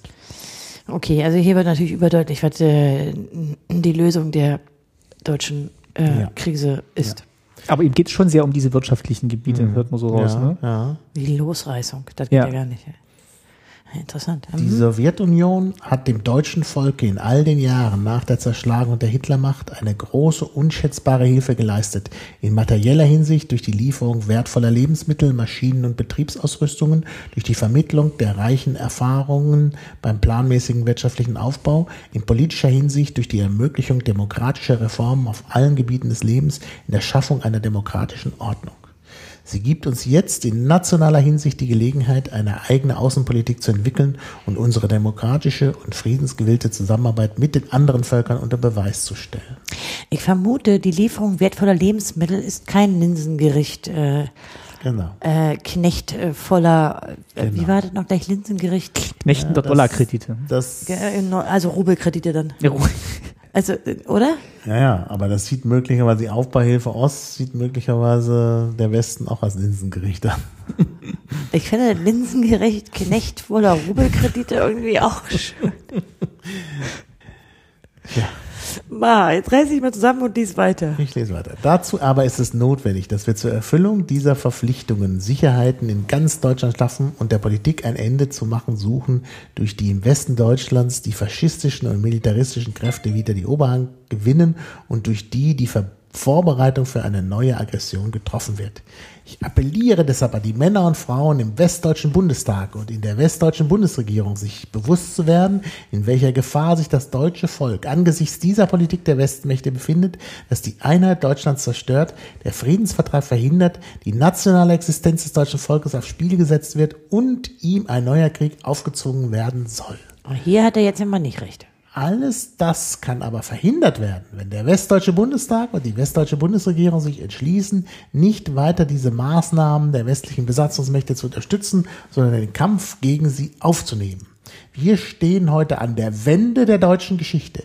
Dank der unermüdlichen Arbeit der besten Kräfte des deutschen Volkes und dank der großen Hilfe, die uns die Sowjetrepublik erwiesen hat, unternehmen wir die ersten Schritte der staatlichen Selbstständigkeit des deutschen Volkes. Sorgen wir alle in verantwortungsbewusster, loyaler und freundschaftlicher Zusammenarbeit dafür, dass wir uns der Größe der geschichtlichen Aufgaben gewachsen zeigen und dass wir dereinst vor dem Urteil der Geschichte bestehen können. Ich appelliere an das ganze deutsche Volk, gemeinsam seine Kräfte für die Einheit seines Vaterlandes und für die Erlangung eines gerechten Friedensvertrages, Friedensvertrages einzusetzen. In der Einheit und dem Frieden liegen Leben und Zukunft unseres Volkes begründet. Ich bitte Sie, mit mir einzustimmen in den Ruf, Deutschland, das deutsche Volk, seine nationale Einheit, seine Demokratie, sein wirtschaftlicher, politischer und kultureller Aufstieg, seine Freundschaft mit der Sowjetunion und allen anderen friedensliebenden Völkern, all diese Grundelemente der Deutschen Demokratischen Republik, sie leben hoch, hoch, hoch. Starker, langanhaltender Beifall. Ja, ihr hättet erst bei hoch, hoch, hoch einstimmen sollen. Ach so? So war das gedacht. Den restlichen Text kennen die anderen ja nicht. Äh, Natürlich, die können wir alle auswendig. Also ich habe nicht abgelesen. Habt ihr abgelesen? Nee, wir hätten aber nicht wissen können, wann hoch, hoch, hoch kommt. Bei, sein, bei, seinen, bei, bei seinen kurzen Sätzen. Nein, nein, das war der Hinweis. Jetzt kommt der Ruf, der Hochruf. Ach so. Und dann kommt noch was und alle sind schon bereit und dann Ach, sie leben und dann zack, dann geht das Äh, Ganze wir haben es also total unter. verkackt sozusagen. Das tut mir jetzt aber echt leid. Ich dachte, glaube ich, eine Aufnahme davon. Da müsste man direkt mal nachrecherchieren. Ich Die können wir noch einspielen, Sowas die kann man irgendwie gehört oder sogar gesehen ich finde, finde schon interessant, wie unterschiedlich die äh, das Linsengericht der knechtvollen Rubel- und Dollarkredite gesehen wird. Mhm. Und wie sehr er sich an alle sozusagen Deutschen richtet und nicht nur an die Ja, ja, DDR-Bürger. klar. Das war damals 1949 die, die gängige Auffassung. Das ist Ach ja, wir sind ja nicht mal in den 50ern. Ja, Ja. Es ist ja später gekommen, dass man gesagt hat, so jetzt ist äh, Teilung da und dann hat man eine Mauer gebaut und so. Hier gibt's die Antrittsrede. Hier war man Auf schon- YouTube. Mhm. Na, Weil die ist nur 2,18 lang. Ja. das kann nicht stimmen. das kann nicht, äh, wahrscheinlich ein kleines Stück daraus, oder? Aber der Hochruf kommt am Ende bestimmt. Be- Also, Vielleicht kommt nur der Hochruf. äh, kannst du ja, äh, jetzt können wir es ja nicht. äh, Nee, aber ich kann es mal versuchen mit reinzubauen. Bau mal rein. Und die Schabowski-Rede kannst du auch. Die ist ja im Original drin, genau. Ja. Dann kannst du mein Vorlesen ja direkt rausnehmen. Naja, Nein, wieso? ja, wenn du es im Original hören kannst. Ja, das ist aber de deine Interpretation hat auch ihren Wert. Und unsere Reaktion vor allem. Ja, ja, genau. Wir haben dich ja wie immer unterbrochen. Genau. Im- Im Gegensatz zu Schabowski gab es ja keine lauten Pfiffe. Ja, genau. Stell dir vor, Konstanze hätte da immer zwischen Kommentare ab. Das könnte ich machen, das könnten wir da reinschneiden. immer Wilhelm Pieck unterbrechen. Naja, ich meine, so die, die, das Linsengericht wäre vielleicht noch untergegangen. Ja, das, Das wäre sonst untergegangen, das stimmt. Und das ist sehr wichtig, dass man Also, die äh. Linsengerichte auch findet, wo sie sind. Naja, in dem, in dem äh, atheistischen Staat dann solche religiösen Metaphern, ja, die hat man damals noch verstanden. Der, na, ich bin mir ziemlich sicher, dass das viele nicht, äh, also die Referenz viele nicht unbedingt verstehen. Damals möglicherweise. Also Damals ich mein, schon, glaube ich aber, schon. Also ich glaube, das ist nicht mehr kommen, oder? Heute nicht mehr. Nee, nee, das hat Ich glaube, sich dass viele nicht mal genau die Arbeit und keine Geschichte wirklich Nee, kennen, nee, oder? nee, das, das ist heute nicht mehr möglich. Aber damals war das, glaube ich, völlig. Na, heute macht man Internet-Meme-Witz, nicht wahr? Wie würde Ja. das, übersetzt es doch mal bitte in Internet-Meme. Das Äh, Linsengericht? Ja, das Linsengericht Knecht voller Schwer. Dollarkredite. Ja, da musst du Martin, irgendwas du mit bist dem Herr der Ringe machen. Ein Ring sie zu knechten, irgendwie sowas. Da ist, äh, da ist was dran. Ich sehe schon. Das Linsengericht. Äh, ja, das Linsengericht. Also Martin hat äh, die allwissende Müllhalde aufgerufen. Und da steht Linsengericht bezeichnet im übertragenen Sinne eine momentan verlockende, in Wahrheit aber geringwertige Gabe im Tausch für ein sehr viel höherwertiges Gut. Ja. Ja. Ach, es ist nicht Kain und Abel, es ist Jakob, genau. Ah, stimmt. Äh, äh, Ja, dann droht er aber auch nicht mit dem Mord. Na gut, dass wir mal nachgeguckt haben. Der jüngere Sohn. Der hat ihm nur das Erstgeburtsrecht das abgekauft. Erstgeburtsrecht für ein Linsengericht abgekauft. Äh, dann hat er aber auch sozusagen, wir werden nicht ermordet vom Westen. Also er war auch dann, ach wie schade, dann war er auch nicht sozusagen voraussehend. Das war einfach ein schlechter Handel. Ach Mensch. Und von daher TTIP schon gut.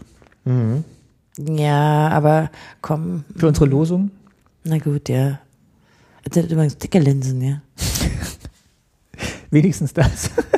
Wenigstens ein dickes Linsengericht. Ich fürchte, wir werden das dann rausschneiden müssen, weil wir ja sonst, ähm, Wie, was? naja, dann fühlen wir die Leute irre und wenn die sozusagen nicht eine Viertelstunde weiterhören, dann werden sie niemals wissen, dass Das gehört dazu, das gehört auch dazu, dass wir hier was lernen. Müssen wir halten jedenfalls wir mal fest, einer von Unwissen uns ist stehen. nicht bibelfest.